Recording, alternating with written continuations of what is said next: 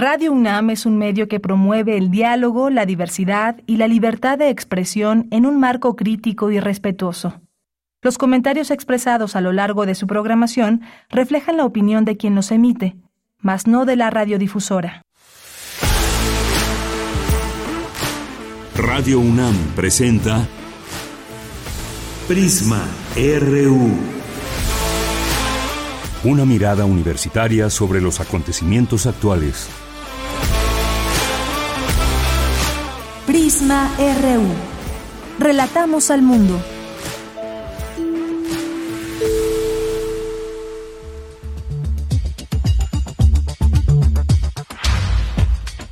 Hola, ¿qué tal? Muy buenas tardes. Tengan todas, todos ustedes. Gracias por acompañarnos aquí en Radio UNAM a través del 96.1 de FM y en línea en www.radio.unam.mx. Les saluda con mucho gusto Virginia Sánchez y en nombre de Deyanira Morán, titular de este espacio y bueno, que sigue ahí convaleciente, eh, recuperándose de este contagio de COVID-19, pues le damos la más cordial bienvenida también en nombre de todo el equipo que hace posible esta transmisión. Hoy es jueves 15 de diciembre, ya estamos a la mitad del último mes de este 2022 y también a un día de que terminen las labores, al menos en la UNAM y la CEP, vienen las fiestas decembrinas, pero los contagios van al alza, es lo que nos informa la Secretaría de Salud, así que aún no podemos bajar la guardia, debemos extremar cuidados, no dejar de usar el cubrebocas en espacios cerrados sobre todo, o espacios o lugares con mucha afluencia, ahí cuando vamos en el metro, en el transporte público, pues ahí tener este, este cuidado, esta atención, el lavado de manos y también atender cualquier síntoma, porque ya como nos decía el experto Mauricio Rodríguez, puede ser influenza o COVID-19 y bueno, pues hay que darle su cuidado pertinente a cada una de estas, pues si nos sentimos un poco mal. Así que bueno, pues esperemos que pronto superemos esta sexta ola y ir avanzando ya al fin de esta pandemia, porque cuando empezamos a ver tantos contagios nos vuelve otra vez la inquietud de que esto no se vuelva a complicar, pero bueno, al parecer ya estamos saliendo, solo es por la época decembrina, eh, ante la inminente llegada del, del invierno, así que a cuidarnos. Bueno, pues hoy tendremos información sobre esta propuesta del presidente Andrés Manuel López Obrador para reformar el CONACIT y crear una nueva ley general en materia de humanidades, ciencias, tecnología e innovación. ¿Qué implicaciones o retos tiene una reforma de estos niveles? Bueno, pues sobre el tema vamos a platicar con el doctor Antonio Lascano.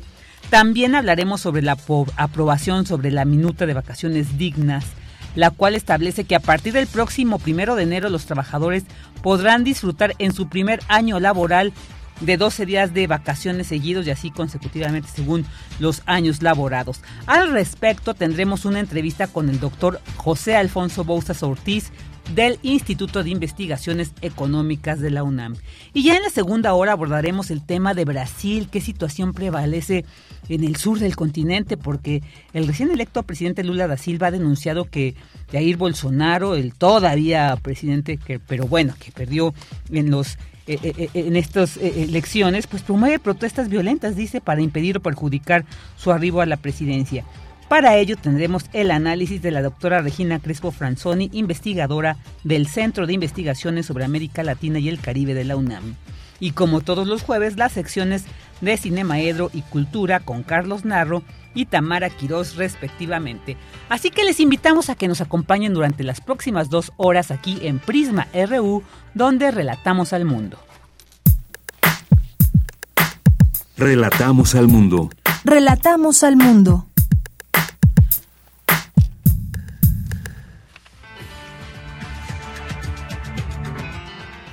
Una de la tarde con ocho minutos y vámonos al resumen informativo. En Información Universitaria rinden homenaje a la trayectoria de la pionera en economía, luchadora social y legisladora, Ifigenia Martínez, profesora emérita de la UNAM. Tres investigadores de la Universidad Nacional Autónoma de México fueron reconocidos con los primeros lugares del premio Canifarma 2022. Necesario que los enfermeros ocupen puestos de liderazgo en México, destacan académicas de la UNAM. y el Instituto Politécnico Nacional enviará el próximo año a 252 estudiantes a universidades de Europa, Asia y América a fin de enriquecer su formación profesional. Y en Información Nacional, con 68 votos a favor y 52 en contra, el Senado de la República aprobó esta mañana en lo general y en lo particular el plan B del presidente Andrés Manuel López Obrador en materia electoral. La propuesta fue turnada a la Cámara de Diputados para sus efectos constitucionales. Por su parte, el presidente Andrés Manuel López Obrador dijo que podría vetar la reforma electoral si se avala la cláusula de vida eterna, la cual reconoce el derecho de los partidos políticos para promover candidaturas comunes. Ya no he visto cómo quedó este, al final, no sé si eso quedó. Y este, en la Cámara de Diputados consideran de que eso este, estuvo mal, para atrás. Ellos lo debatan y que se defiendan siempre los principios. Si, este, si lo considero, la puedo vetar. Si lo considero, lo puedo vetar. Si es un asunto de principios, lo hago. Porque este, somos demócratas auténticos, no farsantes. La madrugada de este jueves rindió protesta como gobernador sustituto de Puebla Sergio Salomón Céspedes Peregrina fue avalado por 38 votos a favor, uno en contra y cero, cero abstenciones para que concluya el periodo constitucional hasta el 13 de diciembre del 2024. Nuestro líder político y moral recién se fue y en Puebla seguimos lamentando su pérdida. Y se trata de garantizar la estabilidad política y social del Estado. Sin embargo, estamos aquí por la responsabilidad de servir, por la obligación que tenemos con las y los poblanos de velar por sus intereses, trabajar por la gente, además de respetar y hacer valer la constitución política de nuestro Estado. Hoy, cumpliendo con esa responsabilidad, tomando decisiones en conciencia, tomando decisiones en el deber ser. Gracias por la confianza.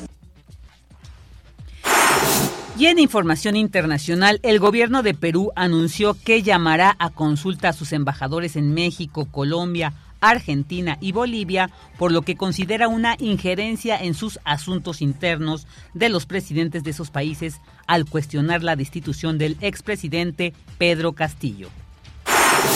El Banco de Inglaterra elevó sus tipos de interés hasta 3.5%, su nivel más alto en 14 años, con el objetivo de combatir la inflación. Hoy en la UNAM, ¿qué hacer? ¿Qué escuchar? ¿Y a dónde ir?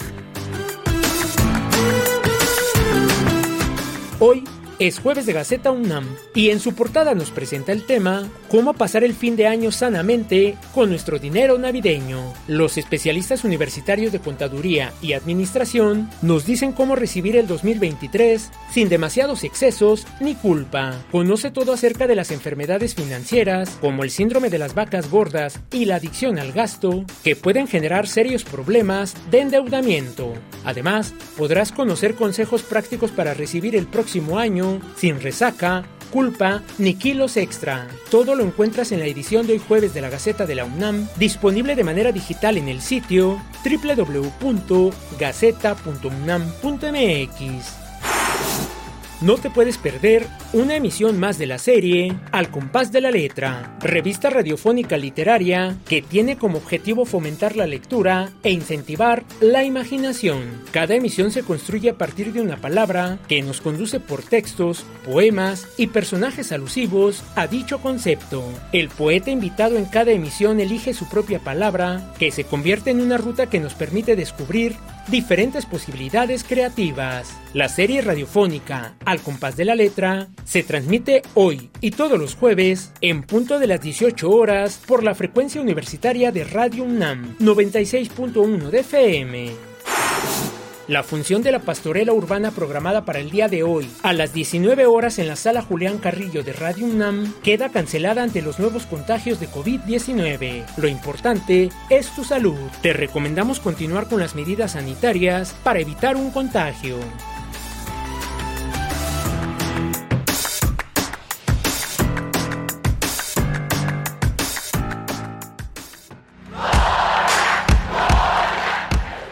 Campus RU.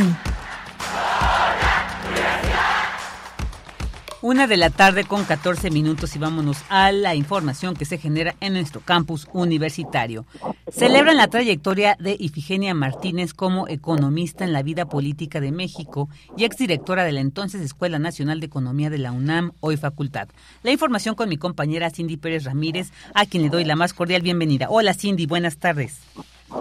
Vicky, muy buenas tardes. Un gusto saludarte a ti y a todo el auditorio. Ifigenia Martínez es la primera mexicana en obtener una maestría en economía por la Universidad Harvard, la primera mujer en dirigir la entonces Escuela Nacional de Economía de la UNAM, hoy facultad, y defensora de la autonomía universitaria en 1968, además de desempeñarse como embajadora ante la Organización de las Naciones Unidas. Derivado de su destacada trayectoria, la Facultad de Economía, el Instituto de Investigaciones Económicas, la Academia Mexicana de Economía Política y la Asociación de Exalumnos de la Facultad de Economía organizaron un homenaje por su influencia política a la vida pública y universitaria del país. En el evento, Leonardo de Medina Negas, secretario general de la UNAM, se refirió a la académica y economista como una de las más grandes mujeres que ha dado este país. Le tocó enfrentar con gran dignidad uno de los momentos más oscuros de ataque a la autonomía universitaria, como lo fue el año de 1968 y la represión de, de, esos momentos.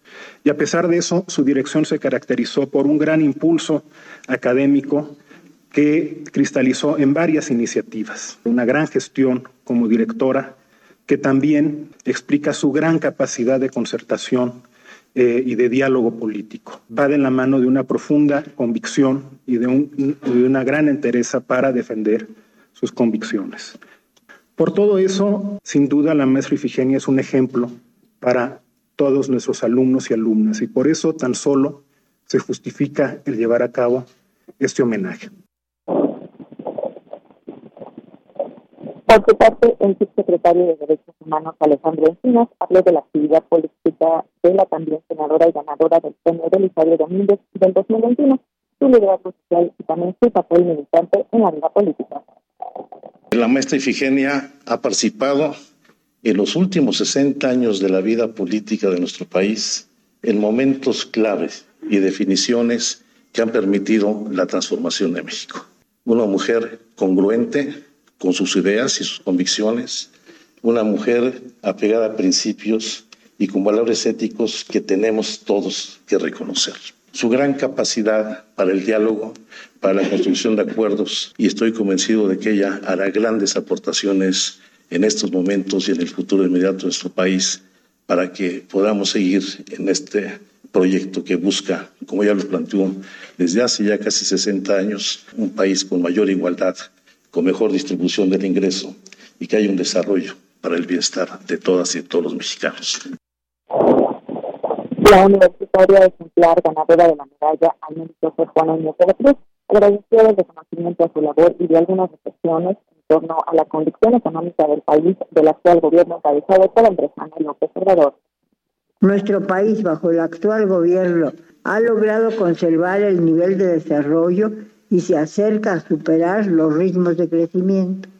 Es notable la recuperación del empleo, aunque las proporciones de formalidad e informalidad que afectan a nuestra economía, así como en forma muy destacada los aumentos al salario mínimo con las mismas características de parcialidad, en beneficio al no trasladarse a los salarios profesionales y al salario medio. En este sentido, afortunadamente, las predicciones de los tecnócratas de un efecto inflacionario no se han cumplido desgraciadamente, tampoco las del efecto faro sobre los salarios generales.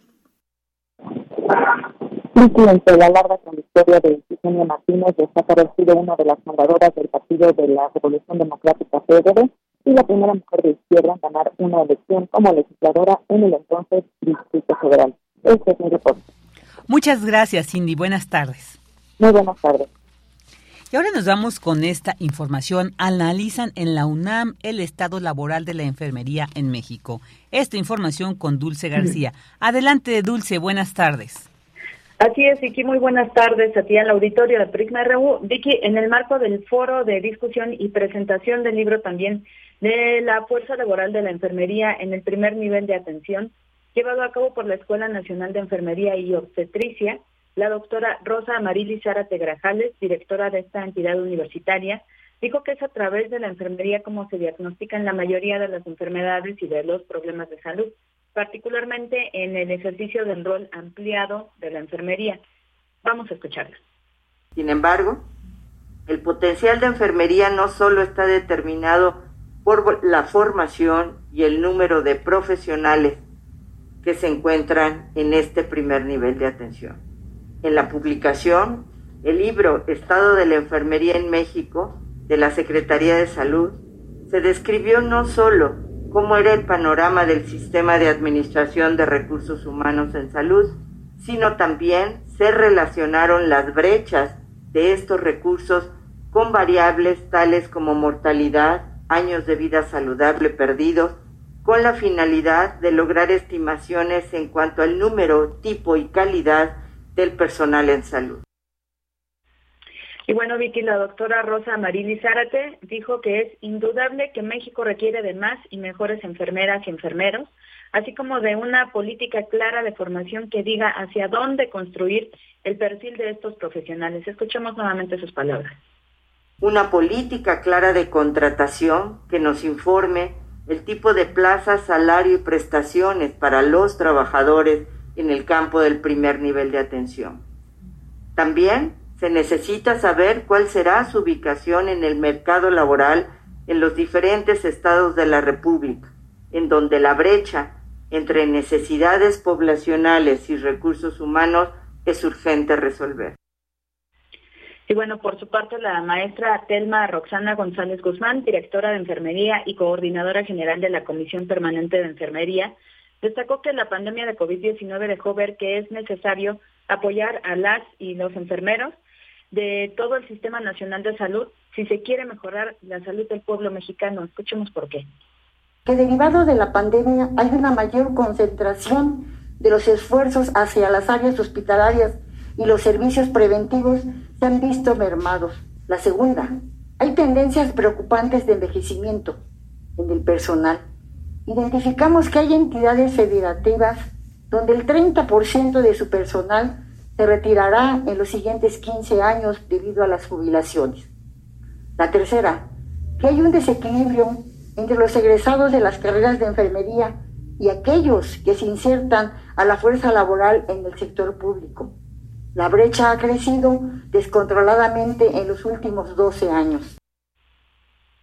Y bueno, la maestra Telma González exhortó a analizar estas tendencias de la enfermería a detalle para generar el compromiso de fortalecer al personal de enfermería y que ocupen también puestos de liderazgo, como se mencionaba en un inicio de esta información. Este es el reporte. Eh, Vicky, muy buenas tardes. Gracias, Dulce. Buenas tardes. Y ahora nos vamos con esta nota. La mesa directiva de la Cámara de Diputados envió a comisiones la iniciativa del presidente Andrés Manuel López Obrador para expedir la ley que dispone la creación del Consejo Nacional de Humanidades, Ciencias, Tecnologías e Innovación en sustitución del Consejo Nacional de Ciencia y Tecnología CONACYT. Escuchémosla. Buenas tardes. ¿Qué tal, Vicky? Muy buenas tardes a ti y al auditorio. Tres investigadores de la UNAM fueron reconocidos con los primeros lugares del Premio Canifarma 2022 que otorga la Cámara Nacional de la Industria Farmacéutica gracias al desarrollo de novedosos tratamientos que podrán ayudar en la salud de las personas con diabetes, con problemas neurodegenerativos y quienes hayan sufrido un accidente cerebrovascular. María de Lourdes Maciú Trigo, del Instituto de Fisiología Celular, ganadora del primer lugar en la categoría Investigación Básica, expresó que para los investigadores siempre es un aliciente que se reconozca el trabajo. Es importante no solo publicarlo, sino que esté disponible para que los colegas lo conozcan. En la categoría Investigación Tecnológica, el primer sitio correspondió a Gerardo Leiva Gómez, académico de la Facultad de Química, quien manifestó que recibir el premio Canifarma es un aliento al trabajo en equipo, una motivación personal y la mayor distinción en el área farmacéutica. Además, ayuda a impulsar una campaña para conocer la enfermedad de ataxia espinocerebelosa 7 e intentar enfrentarla. Ganador del segundo lugar en la categoría de investigación tecnológica José Juan Escobar Chávez de la Facultad de Estudios Superiores Cautitlán, consideró que la distinción es una motivación para seguir laborando en su línea de investigación y que en el futuro pueda ser un beneficio real para la sociedad. Las enfermedades cerebrovasculares, entre las que se encuentra el infarto cerebral isquémico, han ocupado en los últimos tres años la sexta y séptima causa de muerte en nuestro país, según cifras del INEGI, por lo que es necesaria la búsqueda de nuevos enfoques de tratamiento. Hasta aquí la información. Muy buenas tardes. Buenas tardes, y bueno, ahí hubo un, eh, eh, era otra nota, esta que escuchamos, eh, en realidad habíamos anunciado esta que nos daría algunas aportaciones o algunos elementos, pero bueno, vamos a entrar de lleno a la entrevista precisamente sobre la, pues esta, este envío que hizo el presidente Andrés Manuel López Obrador a la Cámara de Diputados para es crear el Consejo Nacional de Humanidades, Ciencias, Tecnología e, Innovación y sustituir de esta manera al Consejo Nacional de Ciencia y Tecnología, CONACIT. Entonces, bueno, vamos, eh, eh, ya tenemos al, al, doctor. Ok, ahorita vamos a entrar. Pues sí, para, para ver qué, qué es esta ¿Cómo ven no esta propuesta que se envía para analizar? Y bueno, pues qué mejor que eh, ahora sí que del análisis de un experto en el tema, de un gran investigador reconocido, a quien le doy la más cordial bienvenida, doctor Antonio Lascano, profesor emérito de la Facultad de Ciencias y titular del Laboratorio Origen de la Vida. Doctor Lascano, qué gusto saludarle. Buenas tardes, bienvenido a Prisma RU. Gracias, buenas tardes, a sus órdenes. Nada más permítame aclarar que yo no soy un experto en política científica. Yo realmente a lo que me dedico es a tratar de entender cómo surgió la vida, cómo evolucionan los seres vivos, los microorganismos, entidades como los virus, pero ciertamente al igual que muchos colegas, pues estoy profundamente preocupado por lo que está sucediendo eh, cotidianamente con los desastres de la política científica nacional. Claro, claro, y por eso sí, claro, reconocemos siempre porque usted nos ha dado pues una mirada muy muy pertinente sobre este tema y es por eso que quisimos de la mano de usted pues ir eh, ir analizando esta propuesta que se envía. ¿Qué nos puede decir, doctor Lascano, sobre esto de la posible desaparición de CONACIT y el crear el Consejo Nacional de Humanidades, Ciencias, Tecnología e Innovación. ¿Qué tan pertinente lo considera usted? Bueno, lo primero que hay que decir es que la iniciativa del presidente, que evidentemente es producto de la visión que tiene la doctora Álvarez Bulla, una colega universitaria que actualmente dirige el CONACYT, eh, es en realidad una más de iniciativas que se han presentado ante la Cámara de Diputados ciertamente por venir del, Poder Ejecutivo uno le tiene que prestar más atención, pero no hay que pensar que es la única que se ha hecho.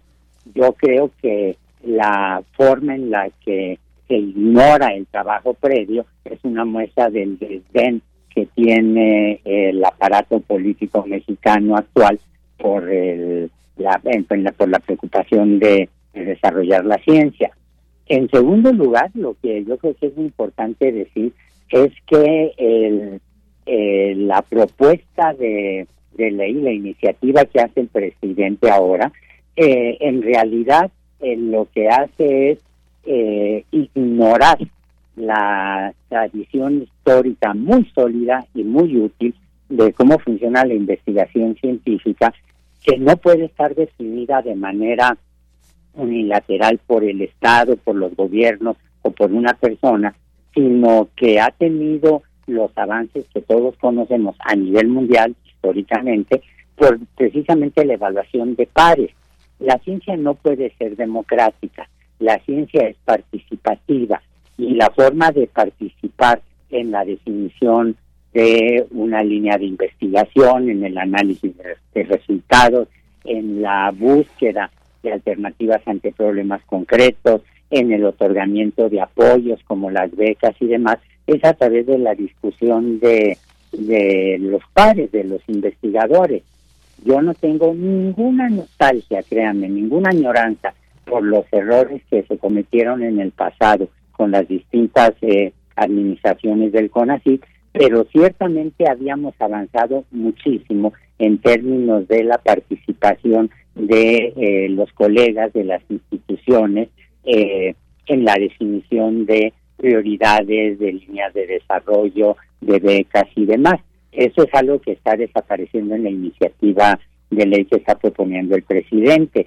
Eh, de hecho, ahora ni los eh, investigadores ni las instituciones de investigación de educación superior como las universidades eh, están presentes en los órganos de gobierno, solo están presentes representantes de las secretarías de gobierno cuya independencia del poder ejecutivo es por lo menos dudosa, por decirlo menos, y el poder que era concentrado realmente en la Dirección General del CONACYT, que ahora ocupa la doctora Álvarez Bulla. Esto yo creo que es algo de lo que hay que partir.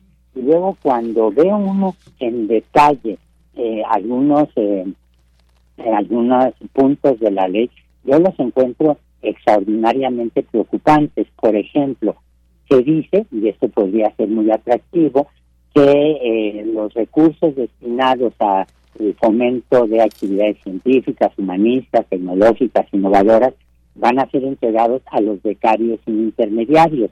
Bueno, eso es extraordinariamente atractivo, pero no se detalla el mecanismo con el cual esas becas van a ser entregadas. Y visto así sin intermediarios, recuerda mucho a los fenómenos del clientelismo que tenía el antiguo PRI y que ha revivido en una forma muy eficaz el gobierno actual. Eh, se dice, lo cual está muy bien, que eh, se van a asignar de manera automática becas a los estudiantes de universidades públicas que estén inscritos en programas de estudios superiores de ciencias y humanidades, pero se olvidan, por ejemplo, que hay universidades privadas que son eh, sitios de excelencia académica. Eh, pensemos muy rápidamente, por ejemplo, en los estudios de posgrado de historia en la Universidad Iberoamericana. Pensemos en el trabajo de análisis de aguas, por ejemplo, que se hacen en el tecnológico. Pues no se puede estar marginando a las universidades privadas cuando históricamente se ha visto que se puede colaborar muy bien junto con ellos. Luego hay un punto que no es trivial. Eh, eh, todos los políticos mexicanos, desde los muy profesionales hasta los aprendices como la doctora Álvarez Bulla, tienen la obsesión siempre de estar cambiando nombres pensando que con esto están haciendo grandes innovaciones.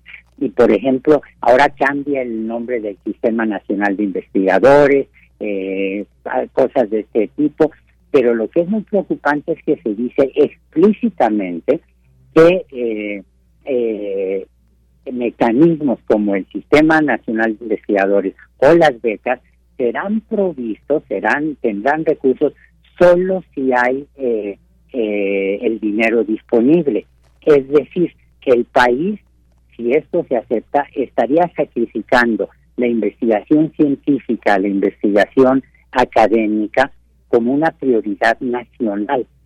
Y esto es gravísimo porque significa obviamente que se refuerza lo que estamos viendo, que el dinero de los programas de eh, situaciones de emergencia, de recursos, del dinero de los fideicomisos que la doctora Álvarez Bulla utilizó como si fuera su caja chica y los mandó al gobierno federal, eh, eh, los recursos irían a obras prioritarias de dudoso valor eh, histórico, como el tren Maya o la refinería de Dos Bocas, y que si esto implica un consumo fuerte de dinero, una necesidad de invertir recursos allí, se va evidentemente a sacrificar las becas y se van evidentemente a sacrificar eh, el Sistema Nacional de Investigadores. Se menciona muy pomposamente que se introduce el derecho humano a la ciencia, pero eso es algo que ya estaba establecido y desde épocas del gobierno del presidente Fox, que ni remotamente fue mi presidente favorito, eso se lo puedo garantizar, se había establecido que un objetivo para financiar la ciencia en México sería alcanzar lo que sugieren los organismos internacionales de un 1% del Producto Interno Bruto. Esto desaparece, desaparece del todo. Eh, y habría que agregar eh, una serie de, de falsedades, como decir que los recursos se iban a apoyar eh, a la iniciativa privada, una acusación reiterada una y otra vez por la doctora Álvarez Bulla nunca demostrado. Y luego lo que a mí ya me parece el colmo del ridículo, y perdón que lo, perdón que lo ponga en estos términos, es que en la en las redes sociales la doctora Álvarez Bulla incorpora, eh, eh, al menos en términos declarativos, el humanismo mexicano eh, dentro del marco de referencia de la nueva ley. Y el humanismo mexicano, pues es una propuesta totalmente hilarante que parece que la sacaron de una novela de Jorge Ibargüengoitia y que ha provocado básicamente las risas y el desconcierto de los especialistas. Pues lo que estamos viendo es otra vez un intento por modificar la estructura de la ciencia, de los apoyos a la actividad académica hecha al margen de la comunidad académica, en lo que la, en lo que los políticos llaman un albazo y sin tener una idea ni remotamente eh, clara, discutida, crítica de cómo mejorar los problemas que hay en la ciencia mexicana y cómo dar alternativas distintas. Claro, claro, sí, todo un panorama muy, muy, muy preciso que nos ha, compartido, doctor. Y, quisiera preguntarle también porque, bueno, se ha establecido que este mecanismo que se propone, para que nos aclare, no lo entendí muy bien, entonces a ver si de su mano puedo entenderlo, dice, busca incluir a los tres niveles de gobierno para generar instrumentos de planeación y política pública, pero con facultades concurrentes. ¿A qué se refiere esto y qué tan, bueno, qué, qué nos puede decir sobre ello?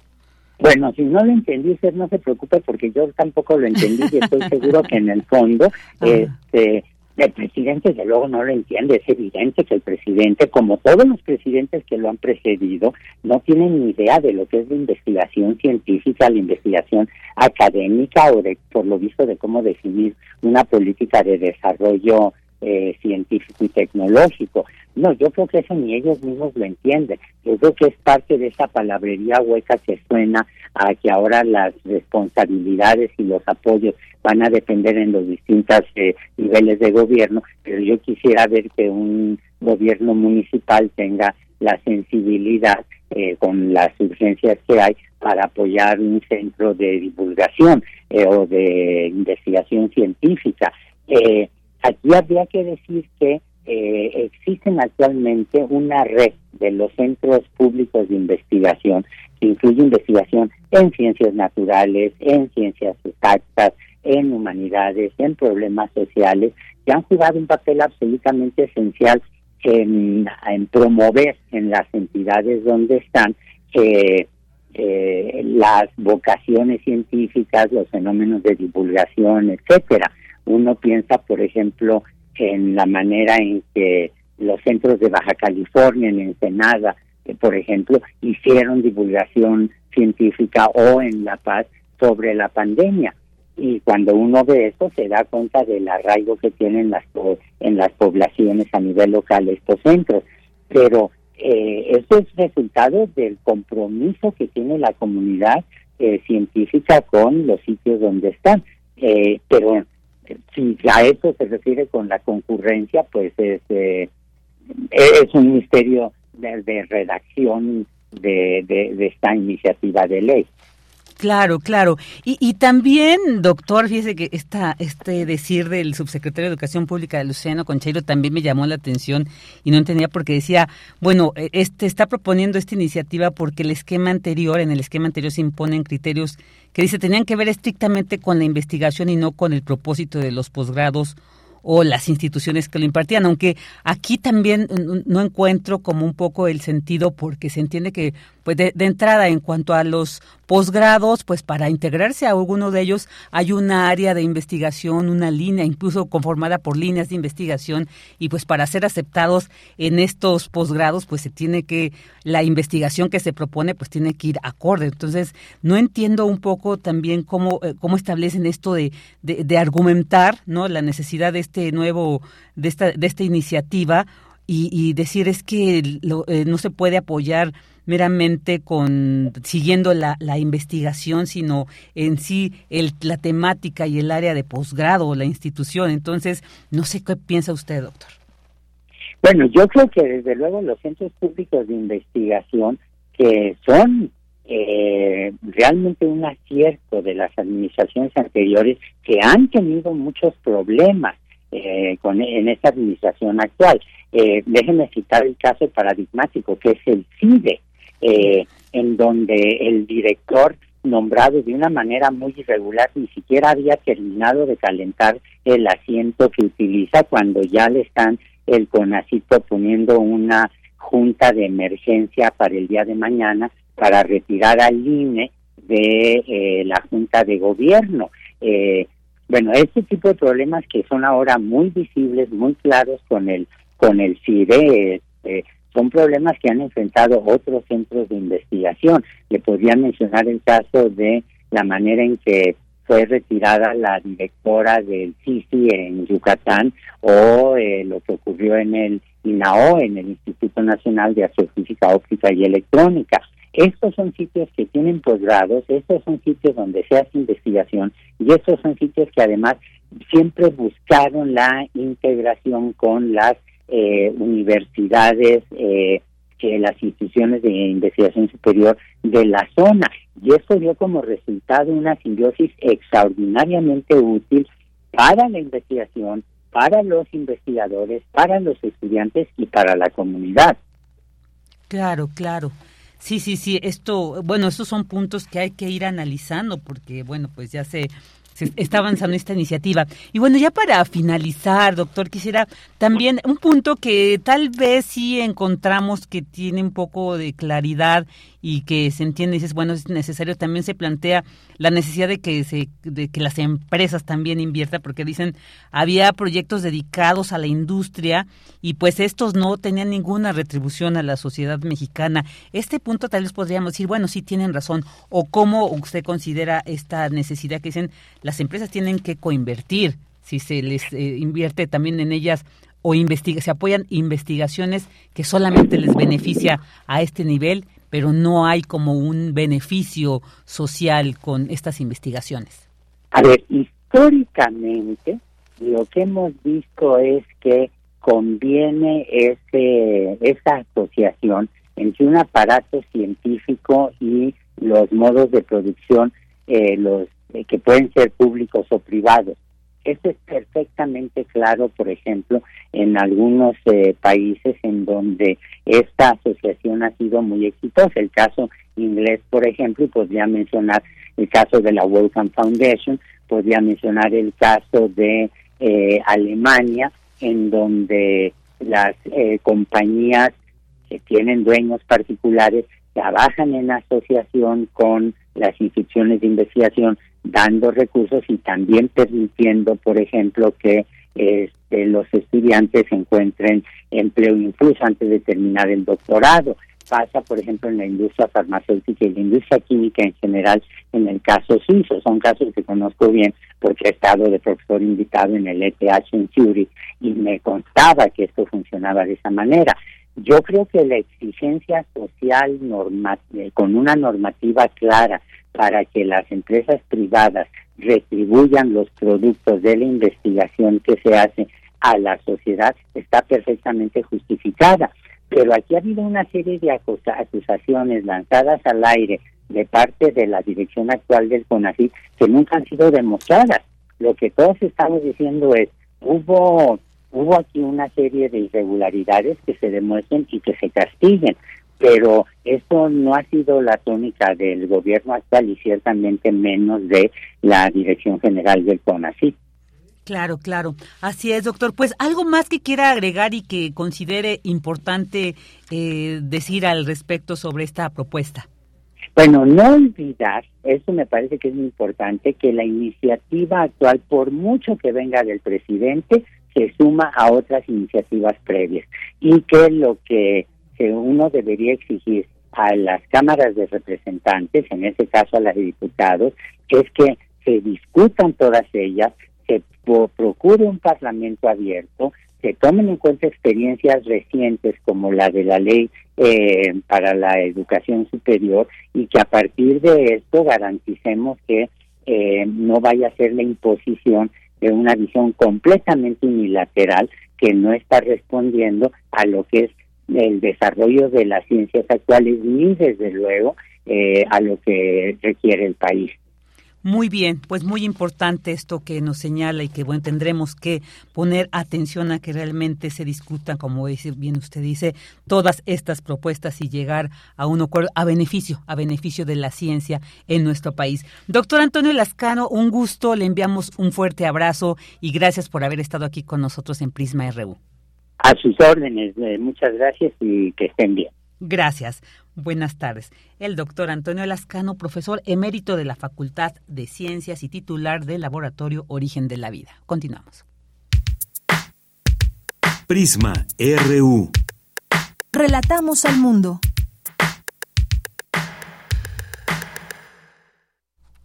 Una de la tarde con 44 minutos y bueno, ahora nos vamos con esta nota porque el Pleno del Senado aprobó ayer por unanimidad la minuta sobre vacaciones dignas y ya la remitió al Ejecutivo Federal para su promulgación. Y bueno, pues estas eh, establece que ya a partir de enero de 2023 entrará en vigor. Se aprueba vacaciones dignas. Para platicar sobre el tema ya tenemos en la línea al doctor José Alfonso Bouzas Ortiz del Instituto de Investigaciones Económicas de la UNAM. Doctor Bouzas, muy buenas tardes. Gracias por estar aquí con nosotros. Bienvenido. Buenas tardes, a sus órdenes. Gracias, doctor. Pues bueno, ¿qué, ¿qué podemos entender? Sobre todo la inquietud de cómo exigir que realmente se, se, se cumpla con este mandato de que todos los trabajadores, todos, todos tendrán derecho a estas vacaciones dignas o cómo entender qué, qué sector, digamos, de, laboral va a poder eh, beneficiarse de este. Bueno, este es un derecho que se consagra en la Ley Federal de Trabajo para toda persona que presta un servicio personal y subordinado.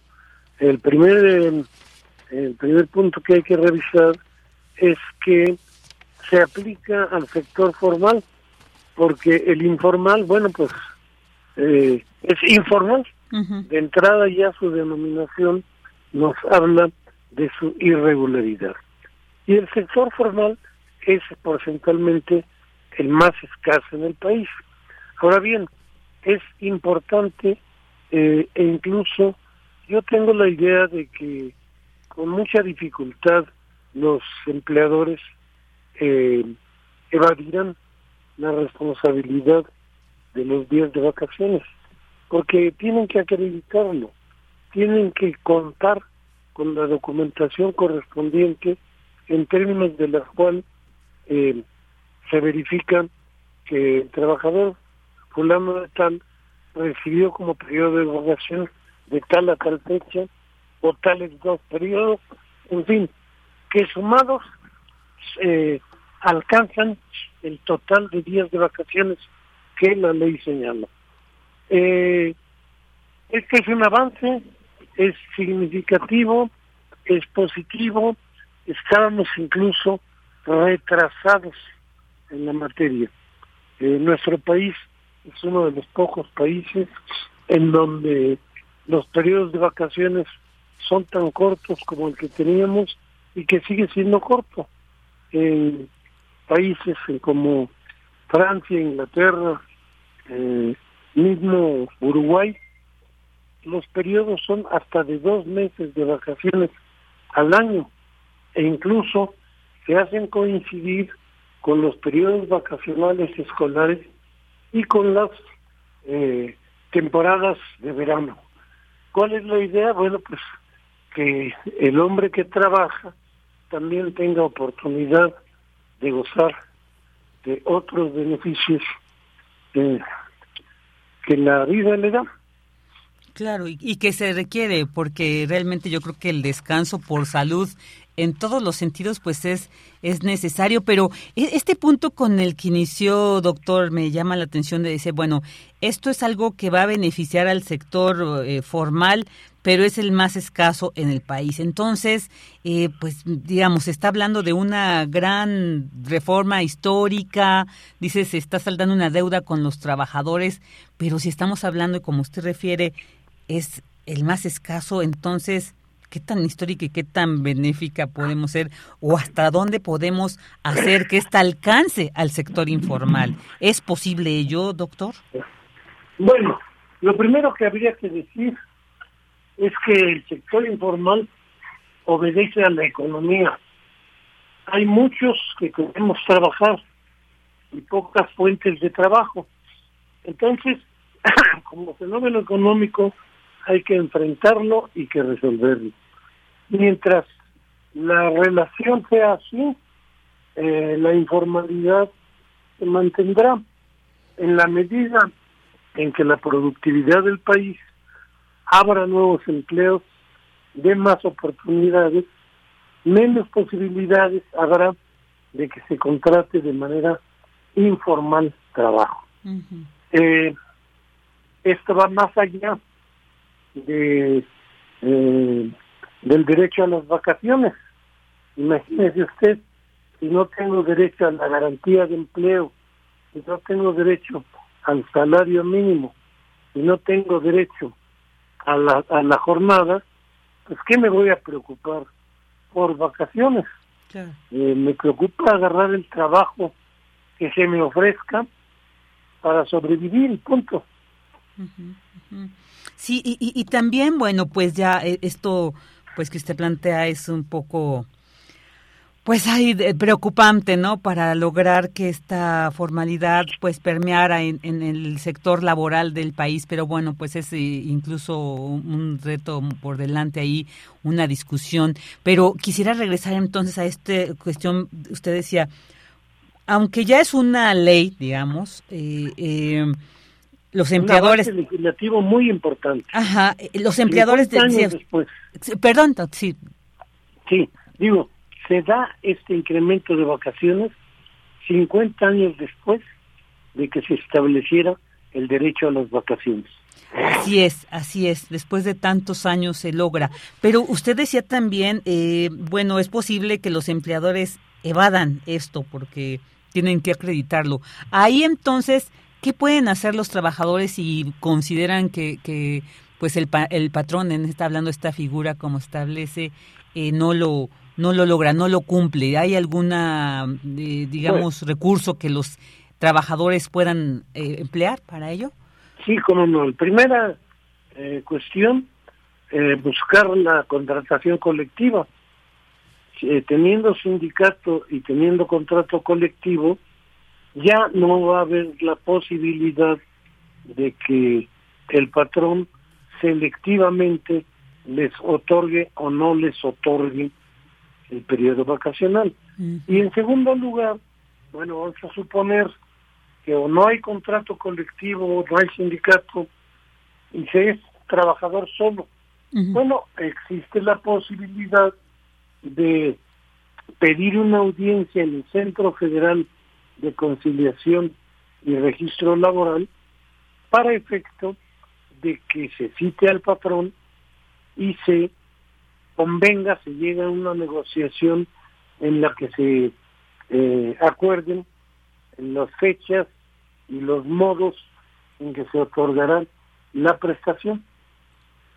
Esto es muy importante, ¿no? Que lo sepan, porque efectivamente, como usted bien dice, puede haber un contrato, pero no, hay unas empresas donde no permiten la, la conformación de sindicatos, ¿no? Ahí, entonces, esto es muy importante lo que usted señala, doctor, para que, pues sí, los trabajadores ahora ya al cumplir su primer año laboral podrán gozar de 12 días de vacaciones seguidos, pero además se va a ir incrementando, ¿no? Conforme a los años trabajados. ¿Qué nos puede decir sobre esto? Digamos, pues, es porque, digamos, doctor, en el sentido de que si hay un trabajador que ya tiene más de seis años, ya tiene 10, automáticamente merece o eh, ya tendría el derecho del incremento de más días de vacaciones? Eh, tendría el periodo de vacaciones que a su antigüedad le corresponde. Okay. Y se incrementaría conforme aumente su periodo de prestación de servicios. eh, y como les decía, el centro de conciliación es una instancia nueva. Eh, el trabajador no tiene más que ir, plantear su queja, mandan llamar al empleador, y en una audiencia de conciliación, eh, el conciliador plantea, a ver, el trabajador dice que no le has dado vacaciones y tiene un año de servicio. ¿Puedes acreditarme que si las viste? No, pues no puedo. Bueno, pues de una vez acordemos para cuándo las tomo. Se acabó. Ahí ni, no tienen ni que ir a juicio ni nada. Muy bien. Y podría ser retroactivo, digamos, este primer año no me dio, el siguiente voy. Eh, ahí tenemos una limitación. Este tipo de derechos se tienen hasta dos años para reclamarlo. Más allá de dos años ya no puedo reclamar. Se pierden, digamos. Se pierden, sí. Ok, entonces estaríamos hasta dos años, a lo mucho podemos. Ahora también con esto de que los eh, empleados van a poder decidir la distribución de su periodo vacacional, aunque bueno, hay eh, temporadas fuertes donde dice el, tal vez el, empleador no, no me conviene, pero bueno, hasta dónde el trabajador va a poder hacer uso de este derecho de decidir cómo distribuye sus vacaciones. ¿Qué nos puede Tiene que ser conciliado, negociado. ¿Por qué? Porque yo no puedo arbitrariamente decir me voy el primero de enero y regreso el 16 de enero. No, tengo que solicitar al empleador por escrito que me otorgue mi periodo de vacaciones del 1 al 15 de enero. Y por escrito, el empleador me responderá que me lo otorga o que solamente me otorga hasta el 8 y los otros días me los otorga en tal fecha, exponiendo la razón. Y bueno, eh, incluso si la razón eso no es justificada, sería materia también para irse al centro de conciliación. No me las quiere dar del primero al quince, alegando que alguna razón que no es de peso. Claro, claro. Bueno, pues el centro de conciliación diría no es justificable que las niegues, por lo tanto las otorgas, salvo que exista un impedimento del primero al 15 de enero. Ah, muy bien, muy bien, doctor. Bueno, pues ya nos deja un poco más de claridad cómo, en qué, qué implica esta nueva eh, ley, bueno, de las vacaciones dignas. Doctor, ¿algo más que quiera agregar y que considere importante sobre, sobre este tema? Bueno, que los trabajadores se, dan, se den cuenta que este es el principio. No se agota en lo que ahora se alcanza. Incluso tenemos el ejemplo, insisto, de otros países con periodos de vacaciones mucho más largos. Lo que los trabajadores necesitan es ingenio para hacer valer sus derechos a vivir y vivir en buenas condiciones. Y por, por supuesto que el descanso es un derecho. una de las una de las condiciones fundamentales. Claro, No hay descanso hasta para trabajar no no funciona. Así es, sí, ya por cuestión de salud es, es necesario, entonces pues por ello la importancia de este... Otras actividades necesarias como ser padre. Claro, claro. Así es, así es, doctor. Pues muchísimas gracias, doctor, por habernos detallado sobre este esta nueva ley de las vacaciones dignas que entrarán en vigor en enero del próximo año. Pues estaremos bien. Así es, también estaremos viendo porque seguramente, pues como usted dice, va a, generarse a, lo mejor alguna resistencia por parte de algunos empleadores, pero bueno, qué bueno que usted ya nos dio estas instancias donde se puede acudir para exigir no que se cumpla con esta ley que como bien usted ha enfatizado es pues por el derecho mismo a una vida digna, una vida saludable y pues el descanso, por supuesto que todas y todos lo sabemos, es necesario. Le agradecemos mucho que haya estado con nosotros. Quedo a sus órdenes y felicidades. Igualmente para usted, doctor Bouzas. Muchas gracias. El doctor José Alfonso Bouzas Ortiz del Instituto de Investigaciones Económicas. Así que ya escucharon, y bueno, pues quienes tengan la fortuna de estar en un trabajo de que fueran parte del sector laboral formal, pues ahí está este derecho que se ha aprobado, vacaciones dignas, 12 días para los que llevan laborando seis años y así consecutivamente se irán incrementando los días de descanso a los que se tiene derecho después de 50 años, imagínense, se logró esto, no, esperemos que no, para que se vaya, como dice eh, el doctor, hay que, es el principio y no hay que agotar, hay que seguir usando el ingenio para por derecho, como en otros países, pues tener el descanso necesario, debido y justo. Bueno, pues ya estamos casi por llegar al fin de la primera hora aquí de Prisma RU, así que pues muchas gracias por mantenerse ahí con nosotros. Aquí en la segunda hora pues les tenemos también información muy relevante, así que no se vayan, quédense con nosotros y nos vamos a un corte.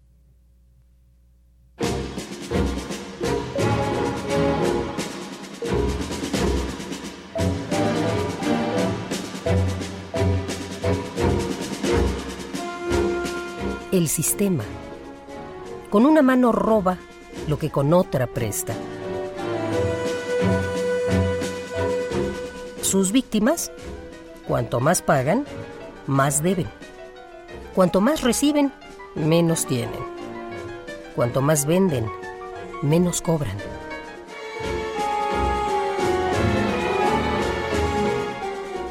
Mapamundi 1. Eduardo Galeano.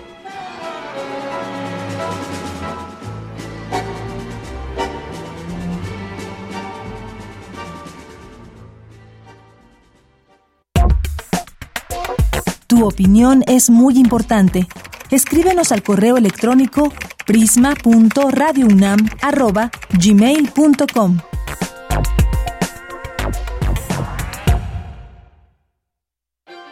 UNAM.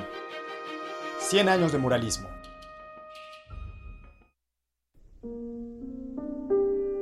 Todo conocimiento es un incentivo a mejorar el mundo, cuando éste se utiliza desde la empatía y la humanidad. Así, quien realizó estudios de medicina y se tituló con una reconstrucción experimental de la tráquea, puede ser el representante que tienda los puentes entre México e Italia como embajador, quien estuvo tan entregado a la Facultad de Medicina que pasó de ser investigador y profesor a ser su director en 1977. También puede encontrar la relación directa entre la salud de los individuos y el ambiente en el que se desarrollan, y así crear la especialización en medicina ambiental y fundar el Programa Universitario del Medio Ambiente, o PUMA. Esta clase de mentes, que conjuntan entrega y saber, se vuelven trascendentes, necesarios, y por ello son reconocidos según sus funciones, como el doctor Octavio Rivero Serrano, cuando fungió como rector de la UNAM de 1981 a 1984, en un periodo ligeramente posterior a, como diría Dante, la mitad del camino de su vida con toda nuestra admiración. Descanse en paz, Doctor Octavio Rivero Serrano, 15 de junio de 1929, 12 de diciembre de 2022.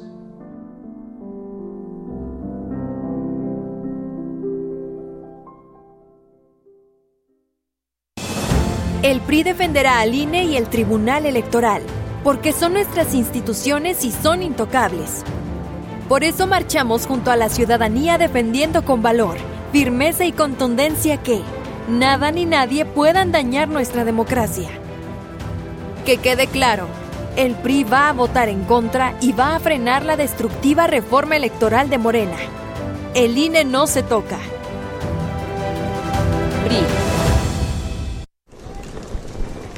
Hola, Juan. Hola, Oscar. ¿Ya te has dado cuenta que llevamos mucho tiempo juntándonos en esta transmisión? Y ahora nos juntamos para hacer este promocional de nuestro propio programa. Sí, hombre, en esta ocasión no es así un encuentro casual.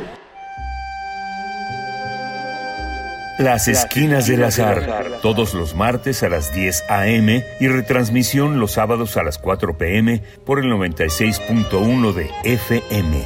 Radio UNAM, Experiencia Sonora. La ciencia que somos. La ciencia que somos. Iberoamérica al aire. Descubre la ciencia que está presente en tu día a día a través de cápsulas, reportajes, entrevistas y reportes en vivo. Viernes de 10 a 11 horas por el 96.1 FM. La ciencia que somos. Iberoamérica al aire. Una coproducción de Radio UNAM y las direcciones de divulgación de la ciencia y de las humanidades. Queremos escuchar tu voz. Síguenos en nuestras redes sociales. En Facebook como Prisma RU y en Twitter como arroba PrismaRU.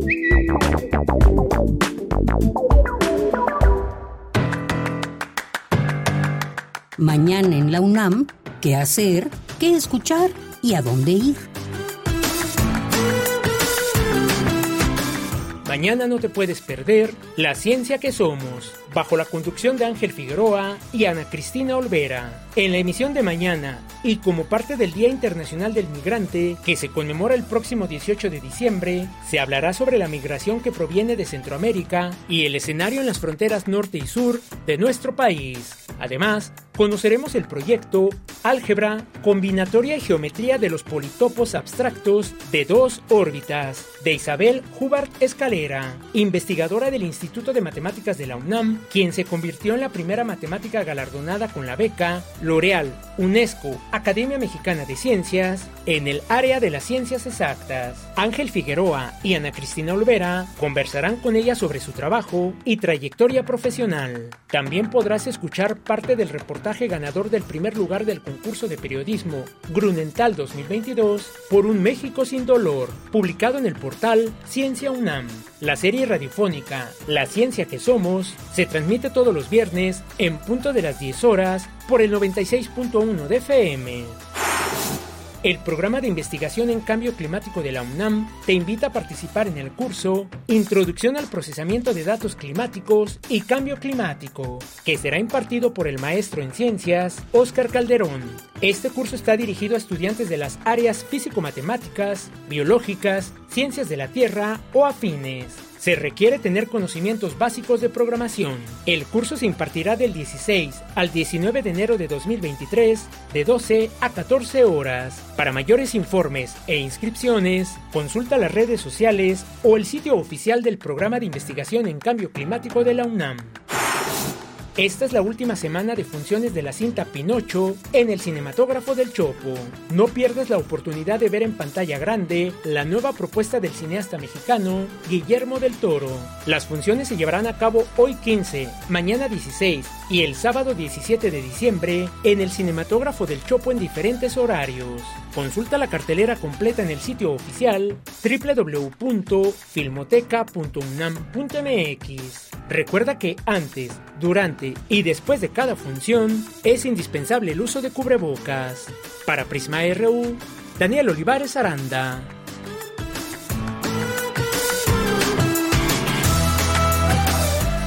Dos de la tarde con seis minutos, ya estamos en esta segunda hora de Prisma RU y bueno, pues como mi compañero Daniel Olivares nos mencionó en, al iniciar el programa hoy en la UNA, pues reiterarles que por causas ajenas a la emisora la función de Pastorela Urbana, que estaba programada para hoy, eh, aquí en la sala Julián Carrillo, pues fue cancelada. Así que bueno, se lamentan los inconvenientes. Al parecer fue por esta cuestión de los contagios, del incremento. Bueno, pero aquí se dice es eh, por causas ajenas a la emisora. O sea, no sabemos a ciencia cierta. Así que bueno, pues no, para que no se descuelguen hasta acá porque fue cancelada. Y también, pues bueno, eh, y también escuchamos esta recomendación de, de Pinocho, aunque ya está en esta reconocida plataforma, ya la podemos ver. De verdad que pues una obra de arte como es Pinocho, la película, pues vale la pena verla así en cine, en esta pantalla grandota, porque yo creo que se disfruta de una manera muy especial. ¿Ustedes ya la vieron? ¿Qué, qué les pareció? A mí me encantó, me encantó, me hizo llorar al final, así que pues ahí está también esta, esta invitación para que acudan a verla al cinematógrafo del Chopo y varios horarios, así que con su debido cuidado, por supuesto. Y bueno, pues vamos a mandar muchos saludos y a leer algunos de los comentarios que nos han hecho llegar. César Soto Bretzfelder dice, desde la década de los años 30 no se actualizaba en la legislación laboral el esquema de días otorgados de vacaciones a los trabajadores en México. Así nos lo decía el, el especialista, que es lamentable, ¿no? Así está la cuestión laboral en nuestro país. Todavía ahí tiene muchos pendientes, muchísimos, como esto que nos decía, el sector formal es el, menor. Entonces, bueno, ahí, ahí está también un punto que ojalá se aborde, se discuta y se apruebe algo a favor de ello. Muchos saludos también a Rosario Durán que nos dice buen día, nos manda una imagen de un leoncito. Buen día, gente linda también. Que tú tengas un excelente jueves, Rosario Durán, quien también nos dice todo se ve muy lindo en papel, lo difícil es en la práctica. Así es, vamos a ver qué tal, qué tal se cumple esta ley de los de las vacaciones dignas. Diana E te manda muchos saludos y ella dice, imagínense, sus analistas tuvieron que pasar 50 años para entender que el trabajador necesita vacaciones.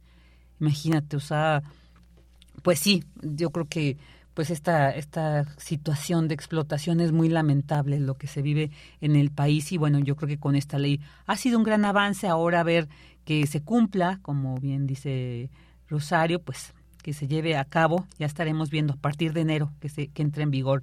Brown Sican dice, el caso es derrochar dinero por caprichos estúpidos. No sé si te refieres un poco a la situación de la de la entrevista de esta ley de, que desaparece con ACID o lo de no entiendo pero bueno eh, ya compartimos y muchas gracias por tu comentario eh, Bronze y Khan también aquí tenemos eh, otros al respecto sí sobre esto de las vacaciones dice a ver déjenme le bajo aquí eh, bueno esto que esto que hemos mencionado a ver, me regreso. Eh, pues, pues, sí, es que son, son temas, ¿verdad? Muy interesantes, habrá que ir viendo. Dice Rosario Durán, eh, un capricho más del peje porque quiere ser el sabelotodo y no tiene ni idea de cómo se manejan las cosas y el por qué deben hacerse de cierta manera. Total retroceso. Pues ojalá se haga, eh, se, se atienda ¿no? este llamado, como decía el doctor Lascano, que se discutan más bien todas las propuestas sobre esto, porque yo creo que pues sí se requiere, ¿no? Una ley a favor de la ciencia, del desarrollo científico en nuestro país. No es la única la que se está presentando, como bien dice el doctor Lascano, así que habrá que entender y atender ¿no? las otras. El Zarco dice, creo que se fue la señal, ¿verdad? Eh, eh, o decía, ya es hora de ponerle más watts de potencia a esa señal. Pues Zarco, ubícate bien en un punto donde la puedas escuchar, donde llegue. Pero bueno, gracias, es un gusto leerte siempre. Te mando un abrazote muy fuerte. Hablamos aquí sobre este tema también de, de la entrevista que tuvimos con el Ah, y sí, y precisamente el, comentario de Bronxican era sobre esta cuestión de la ley sobre del CONACIT, así que bueno, ya cabe ahí la aclaración. También, pues saludos a Negrete Oscar, a Artemio García Díaz, a Guerrero Lix, a Salvador Medina M, a Mr. Paps, Lord Libertarian, a, a América, que también había visto, dice, le hubieran puesto un poquito más a la imagen. Ah, por la esta imagen del inicio, ¿no? Del programa de la transmisión que estaba Eugenio Derbez. Dice, está, chafísima, sí, bueno, eh, eh, como que no, no es muy... tiene su público, ¿no? También este, este señor, pero pues también hay quienes no. Entonces muy respetable y aquí, bueno, pues yo comparto su decir. Sí, decía la... la, Ay, Zarco, bueno. Eh, Eduardo Mendoza dice, presente desde Jutepec, Morelos, abrazos. También te mandamos un abrazote, Eduardo, hasta allá, hasta esta bella tierra morelense. ¿Cómo está el clima por allá? ¿Qué tal? A mí me encanta, yo lo reitero, me encanta el clima de Morelos. Y, y pero ahorita con esta época de frío se extraña, pero no sé cómo está por allá ¿no? las nochebuenas no se dan con agasajo allá en Morelos, me ha tocado. Jorge Morán Guzmán también, muchos saludos. Ya que estarán de vacaciones, deseo para Deyanira Morán, para Virginia Sánchez, para una servidora y el equipo RU, tanto radionautas e internautas, que la Navidad sea de gozo y alegría para iniciar un año nuevo dichoso durante todo el 2023. Igualmente, los mejores deseos para ti, Jorge Morán, siempre presente en estos medios, siempre ahí pues eh, manifestando su que nos sigue, que nos escucha. Te mandamos un abrazo y también a David Castillo Pérez. Dice, hola, buenas tardes a todos, presente.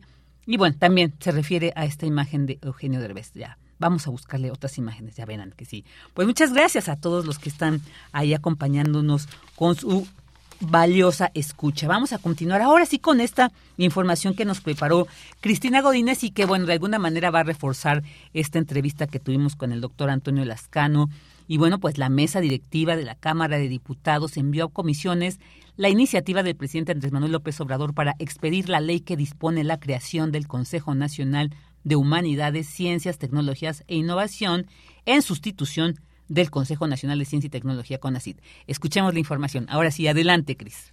Hola, ¿qué tal Vicky? Un saludo para ti y para el auditorio de Prisma RU. El presidente Andrés Manuel López Obrador envió a la Cámara de Diputados la iniciativa para expedir la Ley General en materia de humanidades, ciencias, tecnologías e innovación, en la que se establece la creación del Consejo Nacional de Humanidades, Ciencias, Tecnologías e Innovación, mismo que sustituye al Consejo Nacional de Ciencia y Tecnología CONACYT. Además, define que el Sistema Nacional de Humanidades, Ciencias, Tecnologías e Innovación se integra por el Consejo Nacional, la Secretaría de Educación Pública y demás dependencias federales que fomenten, realicen o apoyen actividades de investigación humanística y científica desarrollo tecnológico e innovación, así como las universidades e instituciones de educación superior, entre otras. Respecto a la distribución del presupuesto público para este fin, se establece que los recursos que destine el gobierno federal para el fomento y apoyo a las actividades en materia de humanidades, ciencias, tecnologías e innovación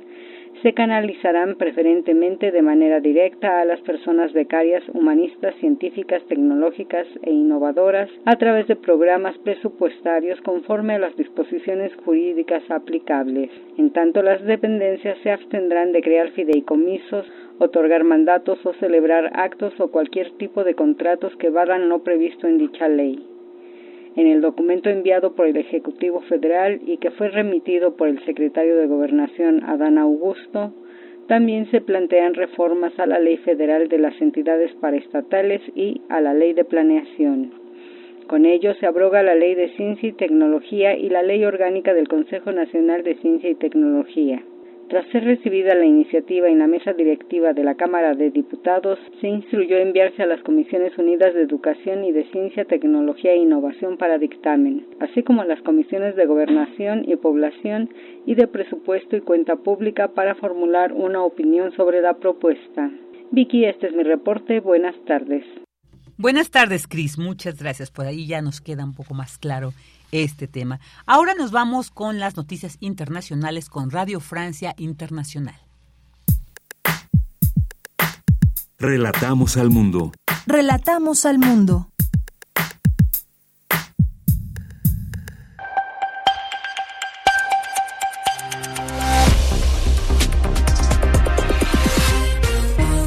Bienvenidos a este flash informativo de Radio Francia Internacional. En los controles está Justine Mascarilla. Hoy es jueves 15 de diciembre y vamos ya con las noticias.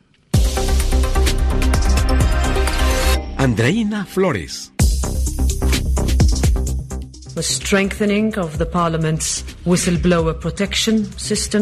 Es la voz de la presidenta del Parlamento Europeo, Roberta Metzola, anunciando esta mañana que se realizará una amplia reforma de los mecanismos de control en esa institución luego del escándalo de corrupción en el que Qatar habría sobornado a varios eurodiputados.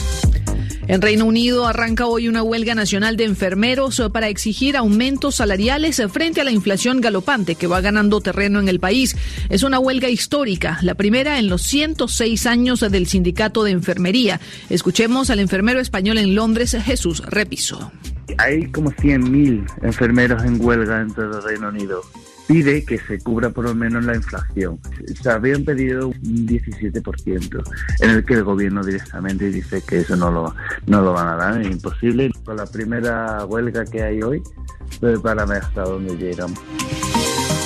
En Perú, la nueva presidenta Dina Boluarte extendió el estado de emergencia a todo el país y propuso adelantar las elecciones presidenciales a diciembre de 2023, luego de haberlas planteado originalmente para abril de 2024. Pero las protestas y tomas de carreteras continúan y ya dejan siete muertos y 200 heridos. Fiesta en Francia por la clasificación de su selección a la final del Mundial de Qatar, donde enfrentará a Argentina. El entrenador francés Didier Deschamps elogió a la estrella Lionel Messi y declaró que Argentina no es el mismo equipo al que derrotaron en los octavos de final del Mundial Rusia 2018. Messi está realmente brillando desde el inicio de este mundial. Entonces sí, tendremos un plan anti-Messi con el que trataremos de limitar al máximo su influencia, como los argentinos tratarán a su vez de limitar la influencia de algunos de mis jugadores. Irán culpó a Estados Unidos de haber generado su expulsión de una comisión de la ONU sobre los derechos de las mujeres, la Comisión de la Condición Jurídica y Social de la Mujer, por su gestión de las manifestaciones desencadenadas por la muerte en el mes de septiembre de la joven Mahsa Amini. Y dos volúmenes únicos del Quijote de Miguel de Cervantes se fueron vendidos por 536 mil dólares en una subasta organizada aquí en París por la casa de remates Sotheby's. Dos ejemplares que fueron vendidos a un comprador anónimo. Con esto ponemos punto final a este resumen informativo de Radio Francia Internacional. Merci beaucoup.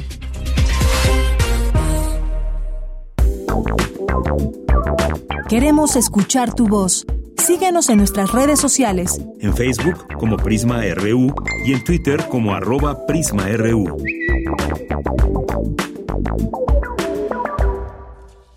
Dos de la tarde con 18 minutos y ahora nos vamos a analizar lo que está pasando allá en el sur del continente, en Brasil, porque pues hay, ha habido el, presidente electo, eh, Lula da Silva, ha dicho que Jair Bolsonaro pues está estando, está promoviendo, está organizando muchas protestas violentas y bueno, pues sí, ya ha habido muchos, incluso ya eh, la policía realizó decenas de allanamientos en siete estados operativos y bueno, pues muchos se identifican a partidarios de, del presidente Jair Bolsonaro bueno, pues como fue el bloqueo de carreteras después de que perdiera en, en este proceso electoral.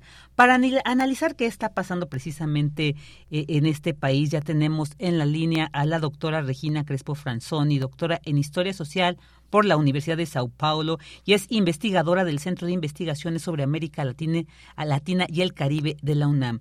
Doctora, muy buenas tardes, muchas gracias por aceptar la entrevista. Bienvenida a Prisma RU. Bueno, se cortó ahí. Ahorita le volvemos a dar la bienvenida porque ella, de hecho, ahorita se encuentra en Brasil, entonces va a ser muy interesante eh, conocer ella que se encuentra en el epicentro, digamos, de este conflicto, en este lugar, en este país. Y pues bueno, que nos comente, que nos comparta qué se está viviendo allá ya, ya ahorita la contactamos.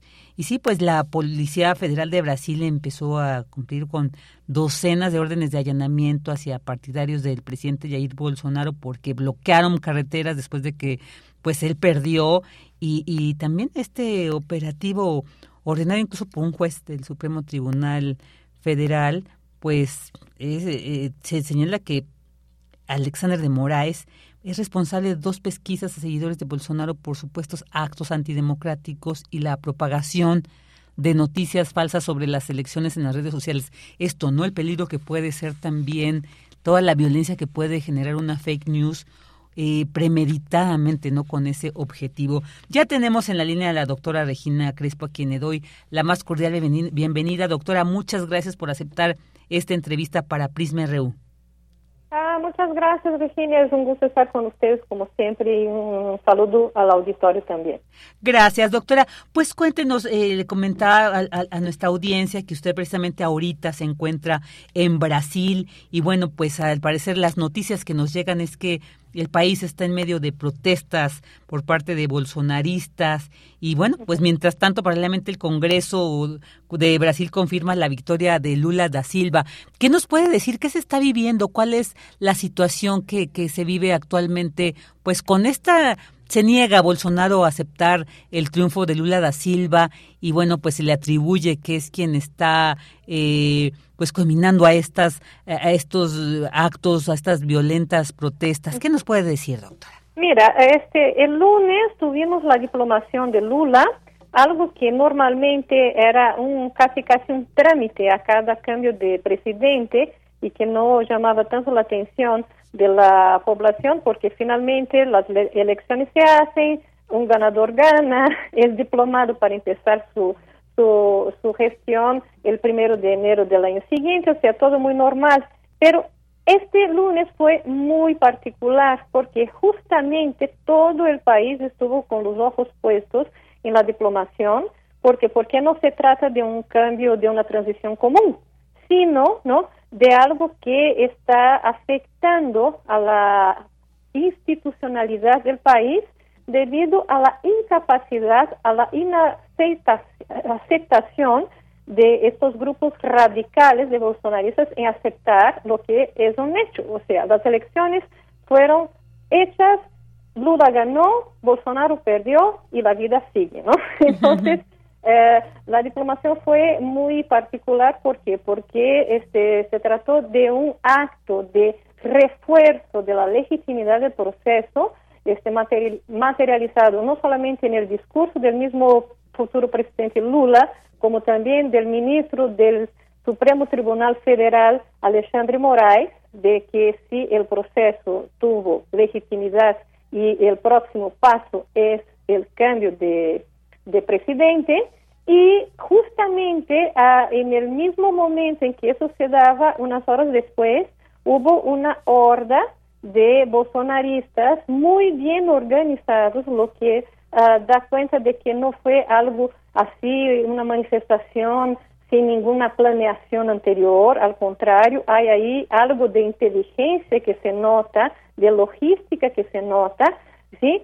Para justamente tratar de desestabilizar la capital del país, con un intento de este, invasión de la sede de la Policía Federal en Brasilia, con la quema de camiones, de autobuses, con actos muy fuertes de violencia y en este momento no hubo ni siquiera un arrestado lo que trae mucha sospecha de que si no hubo este, connivencia, por lo menos hubo omisión de parte de las autoridades policíacas del Distrito Federal de Brasilia.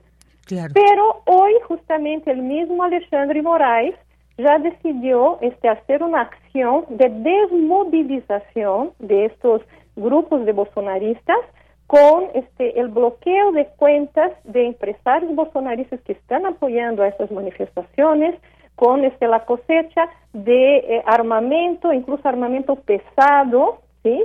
Y también eh, ya las primeras órdenes de arresto para que esta gente ya entienda que no se puede cuestionar la legitimidad de las elecciones en Brasil y que el primero de enero tendremos un nuevo presidente. Claro, y, yo creo que como bien usted señala, porque también en las noticias que nos llegan, pues sí, esto de que los quienes han realizado estos actos violentos son hombres encapuchados, violentos, pero además perfectamente coordinados, ¿no? Que como usted decía, esto es lo que prevé que, bueno, ese, seguramente es un grupo que está pues ahí pagado, como vemos, pero también preguntarle, hay preocupación porque si bien, bueno, se, eh, es legítimo el triunfo de Lula da Silva, la segunda vuelta lo confirmó. Sin embargo, pues estamos viendo que es muy grande el grupo este que está controlando, que es denominados bolsonaristas. Entonces ahí el peligro es de que pues han, se ha manifestado incluso la preocupación de que se pudiera vivir algo como lo que se vivió en el Capitolio en Estados Unidos, ¿no? Entonces que llegue, que digamos escale esta, esta violencia en Brasil que de por sí, pues bueno, justamente con la administración de Bolsonaro, pues se vio una tremenda, una política violatoria de derechos humanos y que por algo, pues lo llevó de nuevo a que, a que Lula, pues esté por asumir la presidencia. Eh, ¿Cuál es el sentir sobre esta pues posible escalada de violencia, doctora, y cómo es la población en general, digamos, quienes, por supuesto, no se identifican bolsonaristas, cuál es el sentir y cómo es la organización entonces que se prevé para cuando Lula llegue al poder y pues que no se corra el riesgo de, de, situaciones tan, tan violentas como pues en otros países se ha vivido, como por ejemplo Perú también. Mira, es interesante, bueno, afortunadamente estoy aquí, ¿no? Y estoy pudiendo acompañarlo en loco, ¿no?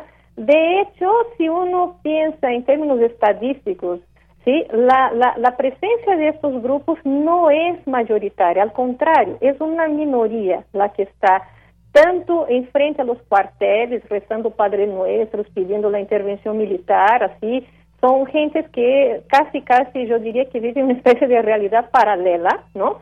Porque cuestionan a las urnas solamente en la derrota de su líder. Todo lo demás este, está validado por ellos, menos el hecho de que Bolsonaro perdió. Entonces hay, hay una aberración cognitiva, diría yo, porque ¿por qué las urnas electrónicas sirven para los diputados, los senadores, pero no sirven para la derrota del presidente, ¿no?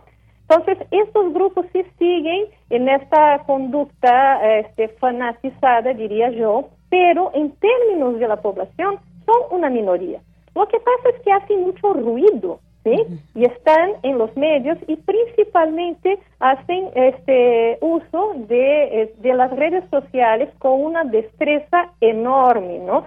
Que falta muchas veces a los partidos de oposición, a las fuerzas de izquierda, o sea, se manejan ahí como si de hecho tuvieran la verdad a su lado.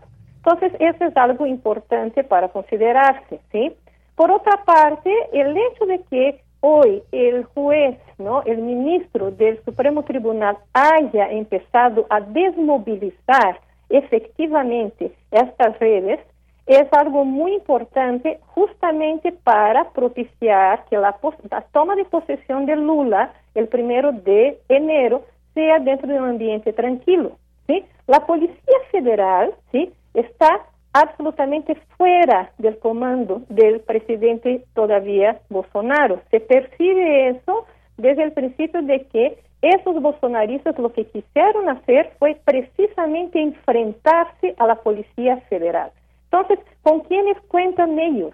Cuentan con fuerzas locales, eh, cuentan con fuerzas, este, digamos, milicianas, que se dice acá, para los grupos paramilitares, ¿no? Y cuentan con eh, una especie de bajo clero del ejército que sí sigue apoyando a Bolsonaro. Pero yo diría que en términos concretos, eso se puede develar con la aplicación rígida de la ley con la este orden de que quien se pone desde una perspectiva golpista, ¿sí? contra la institucionalidad tiene que ir a la cárcel. Y ya los primeros mandatos de prisión expedidos por el ministro van mucho en esa dirección. O sea, ¿quieres enfrentarse a la institucionalidad? Pues puedes ir al bote. Entonces, ojo, ¿no? Cuidado con lo que estás haciendo tú porque estás yendo en contra de la ley. Va, en términos de la logística de cómo va a ser la toma de posesión, por lo que hemos observado hasta el momento, sí se está preparando todo un proceso de este cuidado, ¿no? De orden y de policiamiento ¿sí? del entorno de Brasilia y también hubo un llamado de atención al mismo gobernador del Distrito Federal en el sentido de que, señor, la orden, el orden de la ciudad depende de usted, entonces usted tiene que ponerse buzo y trabajar para que el orden se mantenga, ¿no? Y eso también es importante en el sentido de que se trata de hacer una operación casada desde la Policía Federal hasta los mandos locales para que no haya ningún tipo de problema. Ya están confirmados más de 15 jefes de Estado a la toma de posesión.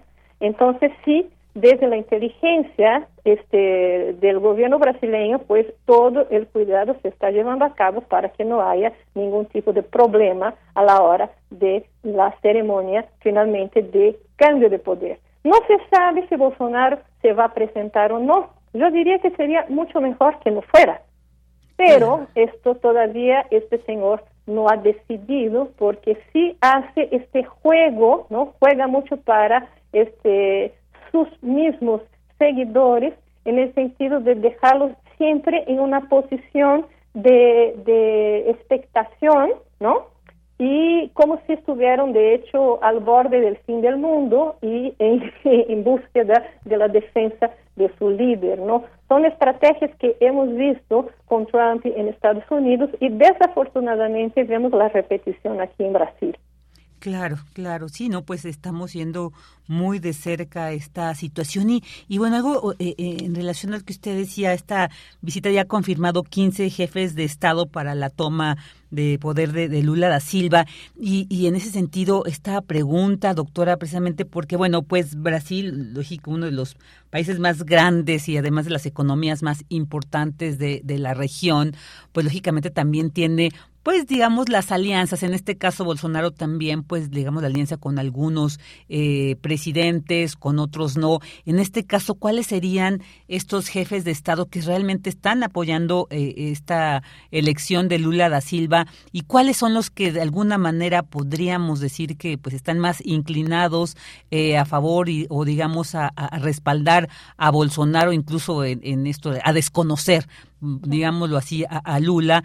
Y, por ejemplo, el caso particular de Estados Unidos, porque, bueno, pues siempre ahí quiere claro. andar eh, eh, y, filtrando no su posición. ¿Qué nos puede decir sobre estas relaciones internacionales desde Brasil? Mira, te comento que 40 exactamente 40 minutos después de que Lula fue este definido como el ganador de las elecciones el 30 de octubre, Biden le llamó 40 minutos.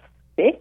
Y eso dice todo con relación a lo que significa el apoyo de Estados Unidos ¿no? A, a, a, este tercer mandato de Lula como presidente constitucional y legítimamente elegido de Brasil. ¿sí? Uh, van a estar aquí, pues, Petro de Colombia, uh, Hernández, obviamente, de Argentina, va a estar también Boric de Chile, para pensar solamente en estos tres que son las tres principales economías, además de Brasil y Sudamérica. Va a estar el presidente de Alemania, ¿sí? Eh, no tengo ahorita eh, más elementos, pero por lo menos esos cuatro ya confirmaron su presencia. Y de hecho, pues, ¿quién puede negar la legitimidad del proceso y decir que finalmente Bolsonaro ganó y no Lula en el ámbito internacional? Lo que la, la, el ámbito este, internacional necesita, pues, precisamente es que haya un Brasil nuevamente protagonista dentro de la arena internacional, lo que durante esos cuatro años dejó de suceder, porque Brasil se volvió una especie de paria en temas como derechos humanos, este cambio climático, desmatamiento de Amazonia, cosas que de hecho eh, en las cuales Brasil había tenido el protagonismo y simplemente dejó de tenerlo, ¿no? En marzo Lula va a ir en visita oficial a China y eso también es fundamental para pensar no solamente la relación de Brasil con China, como también la relación de Brasil con Estados Unidos, ya que China es hoy por hoy el principal antagonista de Estados Unidos en el ámbito de la política externa. Entonces, muchas cosas se están moviendo positivamente, creo yo, en relación con lo que vendrá el próximo año, pero, por supuesto, toda esa mancha, todo este lastre ¿no? del bolsonarismo va a tardar un buen rato para extirparse, principalmente porque, porque esta gente que apoya a la extrema derecha en Brasil ha vivido, digo yo, en esa especie de realidad paralela, en el sentido de pensar que lo nacional, lo patriótico en Brasil no es pensar en el país, sino apoyar lo que fueron esos cuatro años, que fue simplemente una destrucción del Estado, de las estatales, de las empresas públicas, de las políticas de inclusión en beneficio del propio pueblo. Y ahora hay que reconstruir todo eso. Así es, así es, doctora. Pues ahí también estaremos atentos, por supuesto, cuando este primero de enero ya oficialmente Lula da Silva sea eh, nuevamente el presidente de Brasil. Y bueno, pues Esperamos seguir contando también con esta, eh, qué importante además haber coincidido que esté usted por allá, porque bueno, pues ahora sí que una fuente directa y que nos deja claro este panorama y este contexto que se vive en Brasil. Doctora Crespo, pues muchísimas gracias por haber estado aquí con nosotros en Prisma RU. Le enviamos un fuerte abrazo. Ay, un placer como siempre, Virginia. Un abrazo bien grande. Gracias también para usted. La doctora Regina Crespo Franzoni, doctora en Historia Social por la Universidad de Sao Paulo e investigadora del Centro de Investigaciones sobre América Latina y el Caribe de la UNAM. Continuamos. Cinemaedro con Carlos Narro.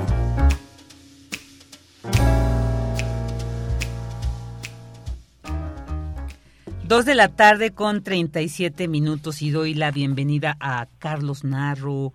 Eh, Carlos, ¿cómo estás? Hola Vicky. ¿Cómo sigues? Pues aquí a punto de superar el COVID. Ay, bueno, qué bueno que ya estás saliendo de ello. Nuestra querida Deyanira también está convaleciendo de este bicho, pero bueno, pues a ambos les mandamos nuestros mejores deseos para que ya muy pronto los escuchemos sanos. es que esta, esta ola está verdaderamente fuerte. Sí, así es. Hoy que oí, este, estamos cancelando en la sala Julián Carrillo la pastorela, porque la mitad de la compañía teatral está con COVID. Entonces, bueno, pues es que eso es muy general. Este, en radio hay varios compañeros más, además de, de yo mismo y de Yanira, pero bueno, pues hay que cuidarse. Fíjate que yo me cuidé muchísimo y sin embargo me tocó. Sí que Era la décima vez que me hacía la prueba y caí. Híjole. Llevaba nueve pruebas invicto. Qué barbaridad. me, me, tocó y no he dejado el cubrebocas y salgo lo menos posible y no he reanudado vida social en grupos numerosos y caí. Entonces les pido a todos, por favor, cuídense, es en serio, es en serio, evitemos concentraciones grandes, evitemos yo sé que en las compras navideñas es difícil decir, no me voy a meter al, a las tiendas que están retacadas al centro de la ciudad, pero hay que evitarlo. Todo lo que se pueda comprar en línea, comprarlo en línea. Claro, en la medida de lo posible. Sí, sí, sí. Pues ojalá y, y ya muy pronto salgas, decías que estás de salir. Sí, salir, hay que salir con cubrebocas. Así es, así es. Bueno. Bueno, pues mientras tanto me imagino que estás por mientras también disfrutando del, del cine en casa. Es un, un momento, pues, Bueno. ¿qué más queda? Pues sí, no me queda más que estar viendo más películas. leyendo un poco Para más. compartirnos. Carly, ¿de qué nos vas a hablar el día de hoy? Fíjate que, bueno, primero quiero empezar con la con la necrológica, con la triste, con la que ya se han de haber comentado la gente de teatro y demás, que es Alejandro Luna. La desaparición de Alejandro Luna es algo que para mí, en lo personal, yo sé que para la cultura nacional es la pérdida de alguien muy, muy importante. Yo sé que en el teatro están llorando todos, pero yo en lo personal debo decir que para mí Alejandro Luna fue un punto fundamental en mi camino personal, en mi camino en la búsqueda de la libertad y de la autonomía. Eh, Alejandro fue un pilar en esto.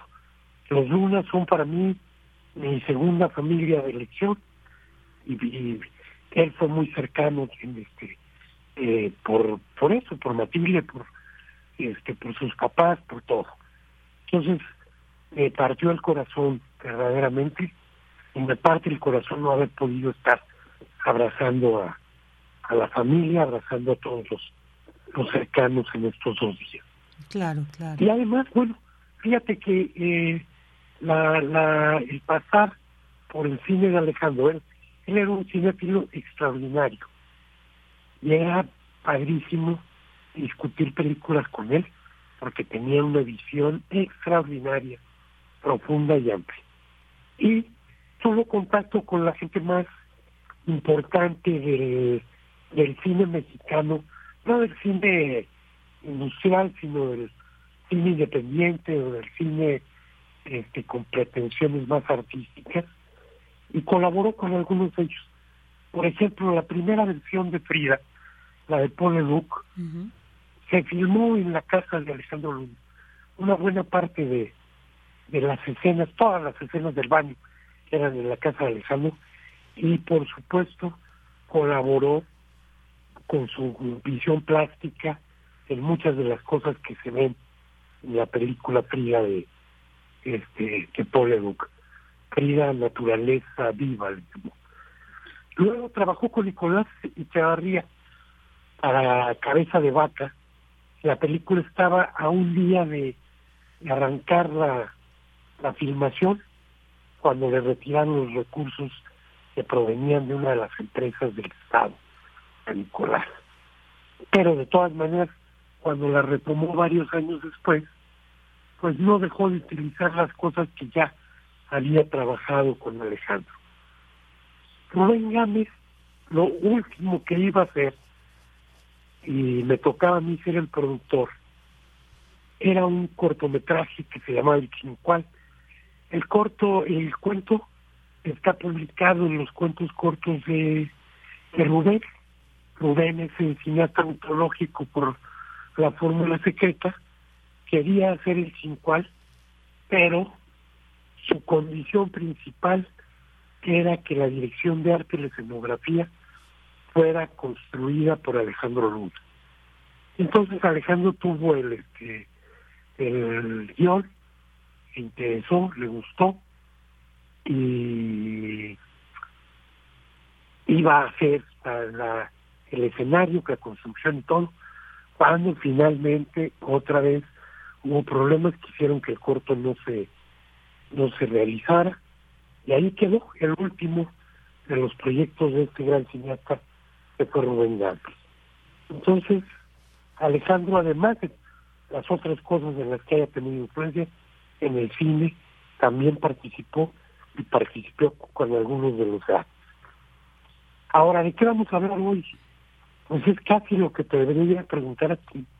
El noticiero ha estado lleno de cosas, pero lleno de cosas que tienen que ver, qué buena la entrevista que le hiciste a, al doctor Rascano, qué buena también los comentarios desde Brasil de la doctora, pero bueno, parte de todo esto nos indica que el este el proceso eh, el proceso legislativo tendría que ser un poquito más cuidadoso sí y tendríamos que ver por ejemplo por qué la doctora Ifigenia este Martínez no votó a favor de la reforma ¿Por qué la senadora Susana Hart, también de Morena, no votó por la reforma? No votaron porque decidieron ubicarse en el Senado como se hubiera ubicado Belisario Domínguez, por cierto, doña Efigenia, ganadora de ese reconocimiento, que era el propio este Senado de la República. Porque lo que pasó fue algo con absoluto desafío.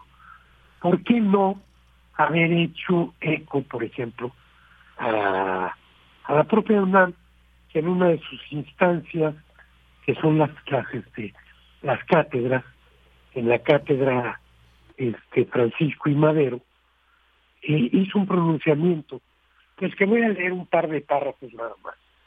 ¿no?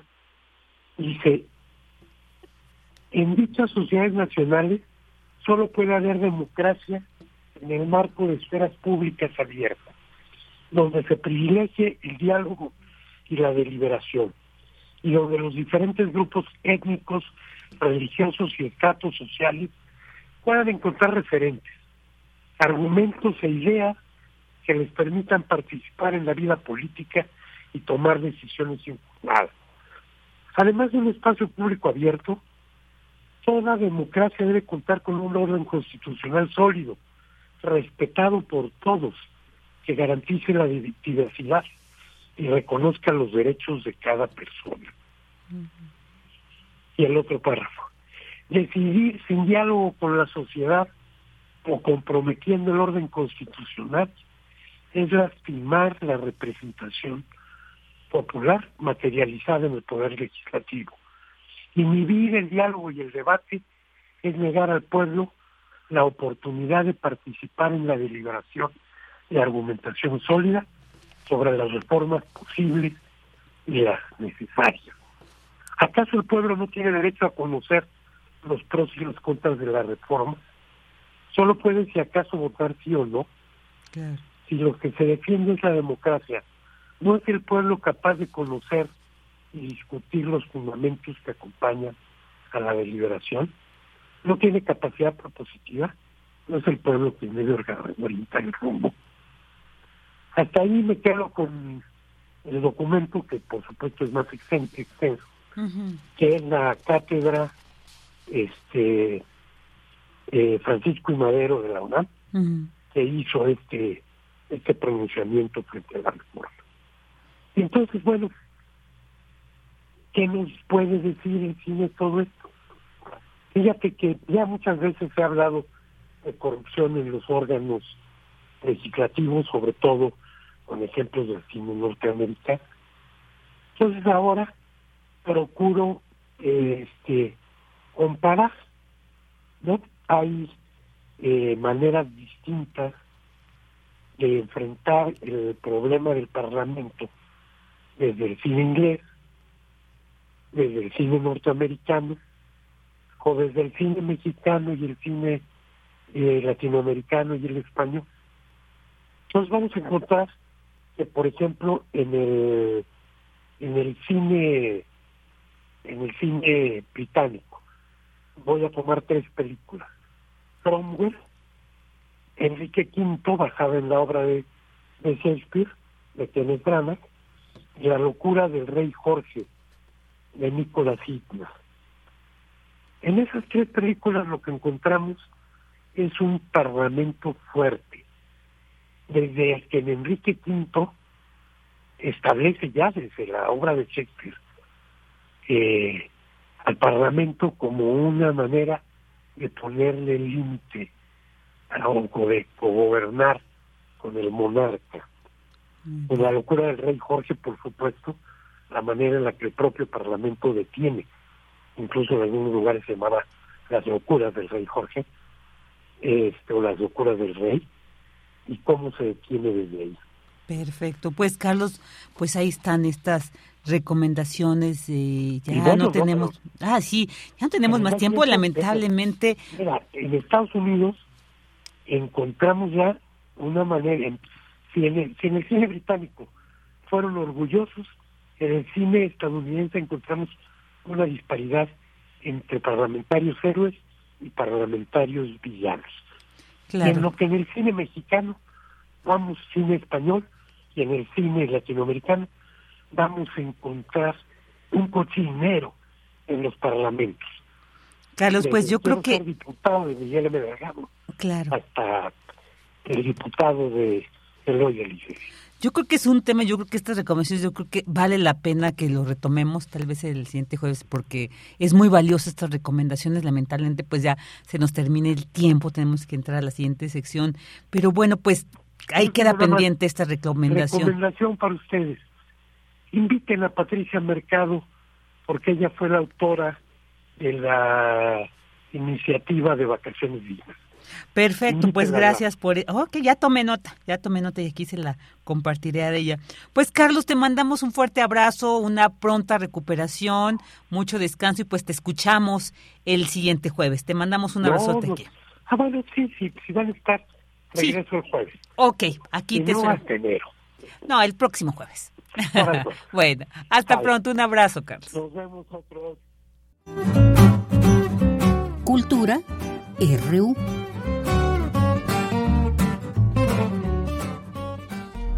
Jamás nos imaginamos, en lo personal, jamás imaginé que Lenin iba a hacer lo que hizo.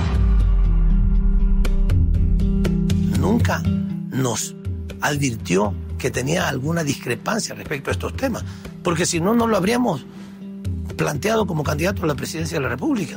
Porque la traición se da no a los dos, tres años, la traición se da a los pocos meses, cuando en efecto encierran a nuestro vicepresidente Jorge Glass.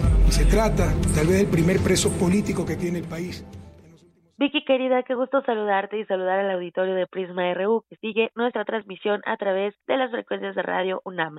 Seguimos con la información referente al cine. Les comento que hoy por la tarde se va a proyectar el documental Se fue a volver en el complejo cultural Los Pinos. Este documental llega a México con su estreno en este espacio de la Secretaría de Cultura del Gobierno de México hoy a las 18 horas en la cancha de tenis. Les comparto que esta es la primera película original del Servicio de Medios Públicos de la Ciudad de México, Capital 21, que con el apoyo de Nómada Films narra la persecución política contra la dirigencia de la Revolución Ciudadana a la salida del gobierno del expresidente ecuatoriano Rafael Correa Delgado, lo cual derivó en su exilio por diferentes lugares del mundo, entre ellos México. Y para contarnos más detalles, en la línea nos acompaña Carlos Enríquez Borges, el exdirector de este documental.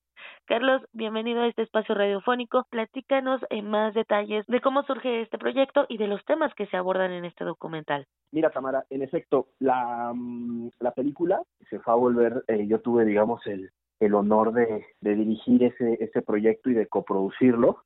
En Capital 21, el medio público de la Ciudad de México estuvo de, del otro lado de la coproducción. Y bueno, la, la historia la comenzamos a desarrollar hace dos años, se cumplieron dos años hace, hace poquito, eh, cuando con un grupo de compañeros eh, seguimos la pista de, de una serie de, de, exiliados ecuatorianos en México. Ellos habían solicitado asilo político al, gobierno de México y estaban viviendo aquí. Entonces, sabiendo que ellos estaban en, en México, ya había pasado también lo de Evo Morales, el, golpe estaba allá en Bolivia, pues tuvimos la, la inquietud de, de contar esa historia sabíamos que una historia de ese tipo, de esa naturaleza, pues no es, digamos, eh, del interés de los medios eh, de comunicación hegemónicos, o sea, esas historias eh, no se cuentan normalmente en, en, esos espacios y sabíamos también que había una eh, condición geopolítica, ¿no? Para algunos Ecuador, por su rol geopolítico, pues termina siendo un país marginal. Entonces, pues eso fue lo que lo que nos nos llevó nos llamó la atención para contar esta historia que insisto se enmarca en un contexto histórico en el caso del, del, del, del, presidente Evo Morales, pues también el gobierno mexicano le, había eh, dado asilo y pues veníamos de una historia pues de, mucha eh, grandeza en, en, materia de asilo político, ¿no? Recordar aquel momento con, con los republicanos españoles o con las dictaduras eh, durante la década de los 70, 80 también en, en países de, de Sudamérica y que bueno el gobierno de México también había había asilado había recibido eh, argentinos chilenos ecuatorianos bolivianos. Excelente. Oye platícanos también un poco de, de cómo fue pensado la estructura de este documental eh, los capítulos que está dividido. Ya eh, el documental está dividido en cuatro capítulos.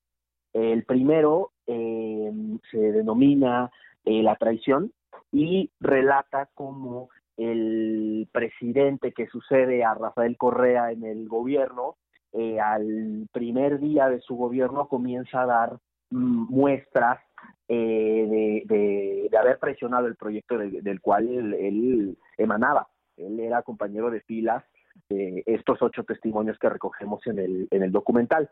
Él al llegar al cargo empieza a dar muestras de este distanciamiento eh, a tal modo que pues comienza a haber persecución, comienza a haber encarcelamiento, eh, se utiliza el sistema de justicia, los medios de comunicación y bueno, pasamos al, al segundo episodio, ahí hacemos un, un, un regreso en el tiempo porque contamos de dónde venimos, es decir, el segundo episodio que se titula La Revolución Ciudadana, cuenta los 10 años de, de Rafael Correa, de los logros, las conquistas en materia de educación, de seguridad, de derechos y pues digamos eh, eh, todo el marco eh, político, eh, histórico, institucional del que se venía. Ya en el tercer episodio, eh, al el cual denominamos el exilio, contamos ya de manera desmenuzada cada, cada testimonio, son ocho testimonios, incluyendo el del expresidente Rafael Correa, cuenta cómo eh, se les persiguió de manera particular, ¿no? El acoso en las redes, eh, de las instituciones, la Contraloría, la Fiscalía, y bueno, cada uno cuenta de manera muy específica cómo tiene que, que salir de su país, ¿no?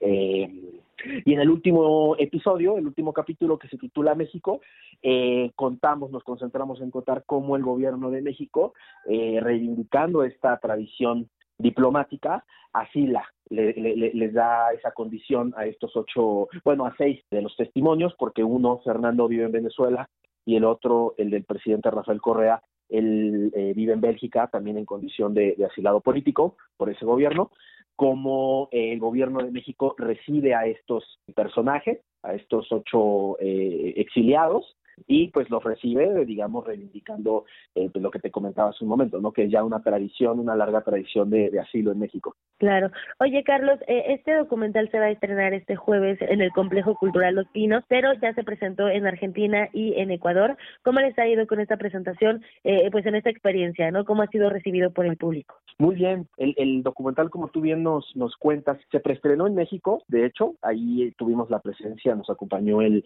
el expresidente Correa, eh, nos fue muy bien en ese preestreno en la Cineteca Nacional aquí en México, pero después lo estrenamos públicamente ya en Argentina y en Ecuador, en Buenos Aires y en Quito respectivamente, y la recepción fue muy calurosa, ¿no? En el caso argentino fue en el Centro Cultural Kirchner, que es un espacio icónico de la cultura ya en, en, Argentina. Eh, nos fue muy bien, también nos acompañó el, el expresidente Rafael Correa, u otras personalidades de la política argentina. Y en Ecuador también en Ecuador también nos fue nos fue muy bien.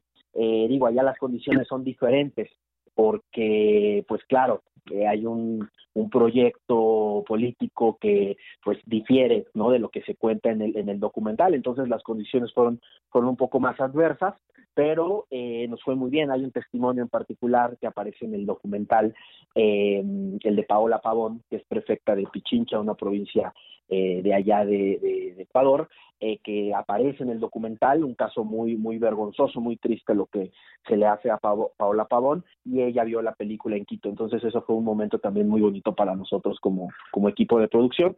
Y en efecto, este jueves, jueves 15 a las 18 horas, lo vamos a estrenar en una función pública abierta por primera vez en México, en el Complejo Cultural eh, Los Pinos, agradecer al espacio, a la Secretaría de Cultura de, del Gobierno de México por abrirnos las puertas de, de ese espacio también tan, tan icónico en muchos sentidos y ahí lo vamos a estrenar, entonces pues hacerles una cordial invitación a las audiencias para que nos acompañen. A las seis de la tarde es la cita, entonces también hacemos esta invitación para que conozcan más de esta historia, ¿no? Y de lo que reflejan en este documental. Carlos, muchísimas gracias por tomar la llamada y por abrirnos el panorama acerca de este trabajo documental. No, para nada, al contrario, muchísimas gracias a ustedes por, por eh, darme esta oportunidad de contarles un poquito más sobre este trabajo que es, eh, pues es una producción pública, ¿no? Y eso, la verdad, en lo personal y en lo colectivo es un timbre de orgullo para todos, ¿no? Nos pone muy contentos que sea un medio público el que se, se atreva, se aventure a contar estas historias y pues nada, ¿no? Están más que invitados y los esperamos. Hasta luego, Tamara. Hasta luego. Muchas gracias a Carlos Enríquez Borges,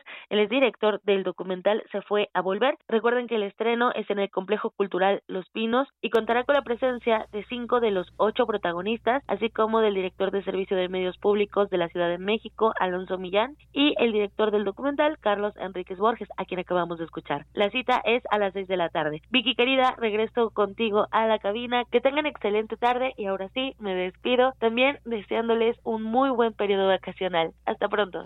Hasta pronto, Tam, y también muchas gracias a ustedes que nos acompañaron durante estas dos horas. Les esperamos el día de mañana. Buenas tardes. Radio UNAM presentó Prisma RU. Una mirada universitaria sobre los acontecimientos actuales. Prisma RU. Relatamos al mundo.